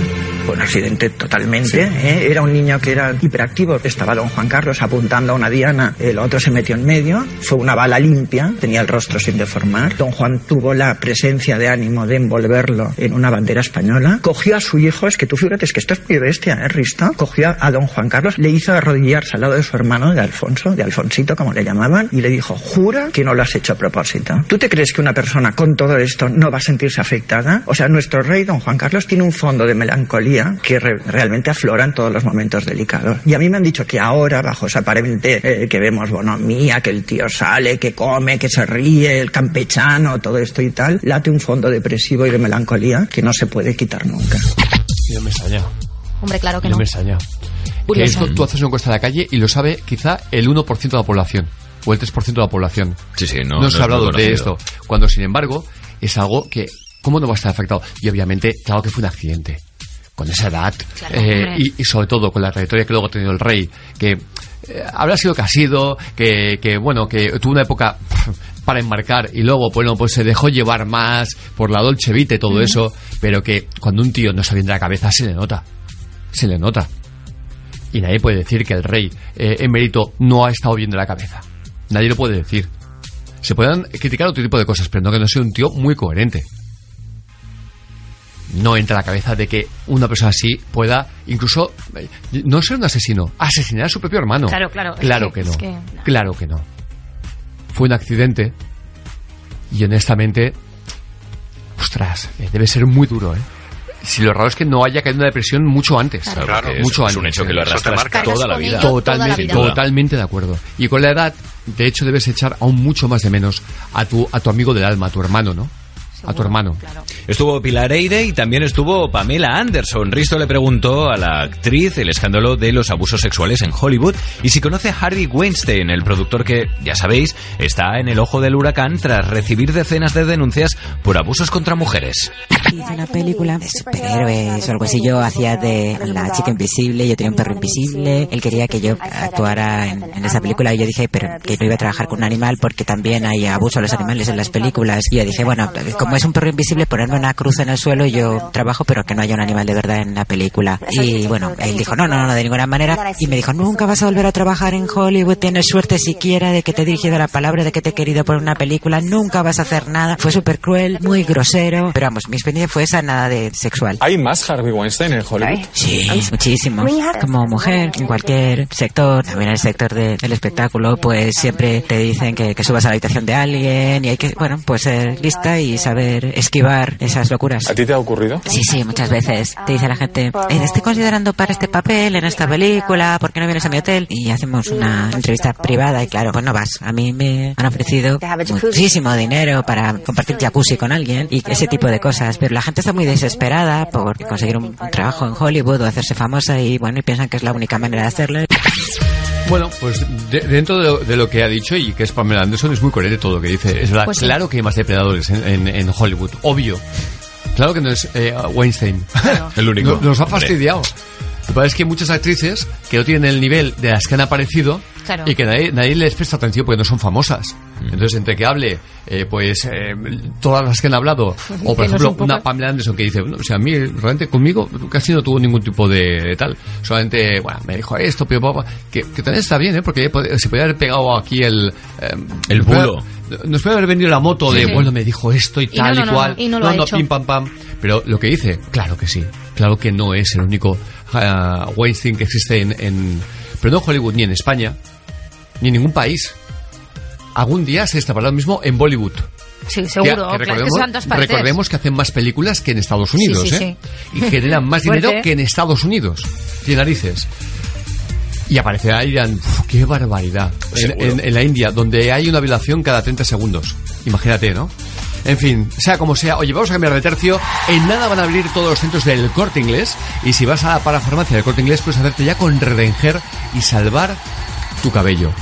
Salvarte de la pérdida de cabello. O simplemente que dices, oye, mira, mm, no, no estoy mal de cabello. Pero quiero tener más densidad. Claro, más Quiero volumen. Más cuerpo. Claro. Más cuerpo. Porque mi pelo es muy finito. Bueno, pues cada día con tus dos pastillas y el serum verás que tienes una densidad. Que si eres chica, por ejemplo, te quitarás las extensiones. Se nota, ¿eh? Se nota como, mucho. como han hecho las chicas de este equipo. O si eres chico, notas una densidad y un cuerpo que dices, me peino y no se me queda luego lacio, parece que me ha lamido eh, el pelo una vaca. A mí lo que me flipa es el champú. Claro, sin, sin derivados de petróleo, sin nota. silicona, sin parabenes y además al precio que, que tiene que estar un champú de esta categoría, de esta calidad. Y no un precio que está por las claro, nubes, por favor, otras marcas. si no hace falta. Así que vete a la parafarmacia del corte inglés o entra en redenger.com y disfruta de todos mm, los descuentos que tiene ahí de forma habitual si haces una compra, por ejemplo, para tres meses. Verás que descuentazos. Y con Redenger nos vamos a disfrutar de la mejor música. Toros, que te quiero decir una cosa. ¿Qué? Que si no pilla a alguien no tiene emoción. No, no, pero vamos a ver. A no Tiene su fuera. punto, tiene su punto de razón, Hombre, así Víctor. no, puedo hacerlo con un muñeco. Lo puede hacer cualquiera, si no lo haría cualquiera. Pero, pero es que ahí si no les matan no tiene gracia. Levántate y Cárdenas. Yo estoy de acuerdo. Pero venga, hace un momento hablábamos de Martin Feldman, el mítico Igor, Igor, Igor. de- el jovencito Frankenstein. Increíble. Pero increíble también a lo que se dedicó, a Claro. ser un estafador eh, en sus años ¿Qué en los que sí, sí, sí, En París. en los que en Francia, en los que no se ganaba la vida como actor. Curiosamente, el propio Feldman daba gracias a Dios por ser feo, comprendiendo que su rostro peculiar le había sido muy útil para triunfar como cómico. Ah, no sé qué. ¿A qué? Ah, normal. Pero para listo, el propio Feldman, que logró salir de la extrema pobreza a base de ingenio. Y tuvo los empleos más asombrosos como ayudante de fakir en un espectáculo de magia, corredor de apuestas en carreras de galgos, taquillero en un parque de atracciones y trompetista de jazz. Pero quizá lo más curioso es que durante un tiempo vivió en París estafando a turistas. No lo dirás en serio. Va en serio. Y es que allá en París, el joven Feldman se conchavó con un escultor sin talento alguno que vendía sus obras en la calle. Y cuando había muchos turistas, Feldman se acercaba fingiendo no conocer al artista y hablando con entusiasmo de lo buenísimas que, supuestamente, eran sus obras. Así los turistas acababan comprando y el pícaro Feldman se quedaba con parte de las ganancias. Pero los gendarmes descubrieron el truco y Marty Feldman fue expulsado de Francia de vuelta a Inglaterra. ¿No tiene nada que decir en su defensa? Nada. Imagínate la cara de los estafados o de los gendarmes al ver luego a este, a este individuo en la gran pantalla. Sí, sí, pero... No, claro, claro. Es Me un estafador que sí. también de guante blanco, ¿eh? Bueno, tú dices más que nada porque eh, estafó a Hacienda, ¿no? Ah, eso sí, eso Ah, lo vale, pensaba que decías No, por esto, porque no, no, no. llegó, llegó a estafar, eh, 100, bueno, eh, evadió 100.000 eh, libras y cuando Hacienda le vino con el garrote, le dijo, me piro a Estados Unidos. Feldman se fue haciendo cada vez más famoso en el Reino Unido hasta que huyó del país de la noche a la mañana al descubrir que tenía una deuda con Hacienda de casi 100.000 libras. Otros en su lugar habrían pagado la multa, pero este hombre, a tono con su pícaro pasado, optó por mudarse a Hollywood y pasar del fisco. Vaya dignidad y serenidad. Con éxitos de Hollywood como el jovencito Frankenstein, Feldman ya no tuvo más problemas de dinero, pero siempre tuvo problemas de salud, a pesar de que decía seguir una sanísima dieta vegetariana. Por desgracia, era una dieta inventada por él y en la que pretendía compensar la falta de carne comiendo 15 huevos al día. ¿Me toma el pelo? Es la verdad. Además fumaba cuatro paquetes de tabaco al día. Y añadan a eso que rodó su última película en Ciudad de México a casi 2.200 metros de altitud y por tanto con menos oxígeno en el aire. Con problemas para oxigenarse, con los pulmones machacados por el tabaco y con un corazón tocado por su absurda dieta, cuando le sobrevino la intoxicación de marisco, el pobre Marty sufrió un masivo ataque al corazón que le llevó a la tumba. Aquí la diñas, amigo. Era una cuestión de tiempo, ni más ni menos. Menuda dieta, 15 huevos al día. ¿eh? Por favor. Eh, eh, ni, ni Stallone en Rocky. Oye, por cierto, nos vamos a ir, pero antes te he estado viendo ahí, buscando en Google, eh, entradas de odio la Navidad, te he visto. Sí, bueno, porque hay, no sé si lo sabíais, el mismo número de entradas de Amo la Navidad y Odio la Navidad en Pues Google. sí, parece mentira, ¿eh? Parece mentira. Sobre todo con la ventaja que le lleva a Amo la Navidad, claro. Yo, yo la amo mucho, mucho. Pero es que algo que nos gusta a todos es el turrón Suchar. Por eso este año Suchar pone en marcha el primer tratado oficial de la Navidad para que lleguemos a un acuerdo. Entra, participa en suchar.es y usemos los hashtags amo la Navidad y hashtag odio la Navidad y salgamos de dudas. Seguro que sí. Así que hablando de comer nos vamos al gran Carlos Arquiñano Etiqueta Negra. Dice que había uno que era tan feo, tan feo, tan feo, que la cigüeña fue dos veces. Una a dejarlo y otra a excusarse. Bueno. Buenísimo. disculpas. Le faltaba el ticket de- Lo de siento, compra, ¿eh? no volverá a pasar. Madre mía. Nos vamos a ir diciéndote que, oye, eh, y trata de de disfrutar todo lo que puedas durante estos eh, días eh, en los que, bueno, ya ves que mucha gente se ha ido de puente. Si tú no te has ido, piensa, bueno, tengo una ciudad más tranquila. Pues sí. Y sobre todo, oye, celébralo con una buena copita de verdejo de rueda. Qué rico. Con sus elaboraciones especiales y su calidad. Ya lo sabes, vinos que nos apasionan. Como estar contigo y disfrutar de una mañana de radio. Besos. Levántate y Cárdenas en Europa FM. Cada mañana de 6 a 10, hora menos en Canarias. Levántate de buen humor con Javier Cárdenas.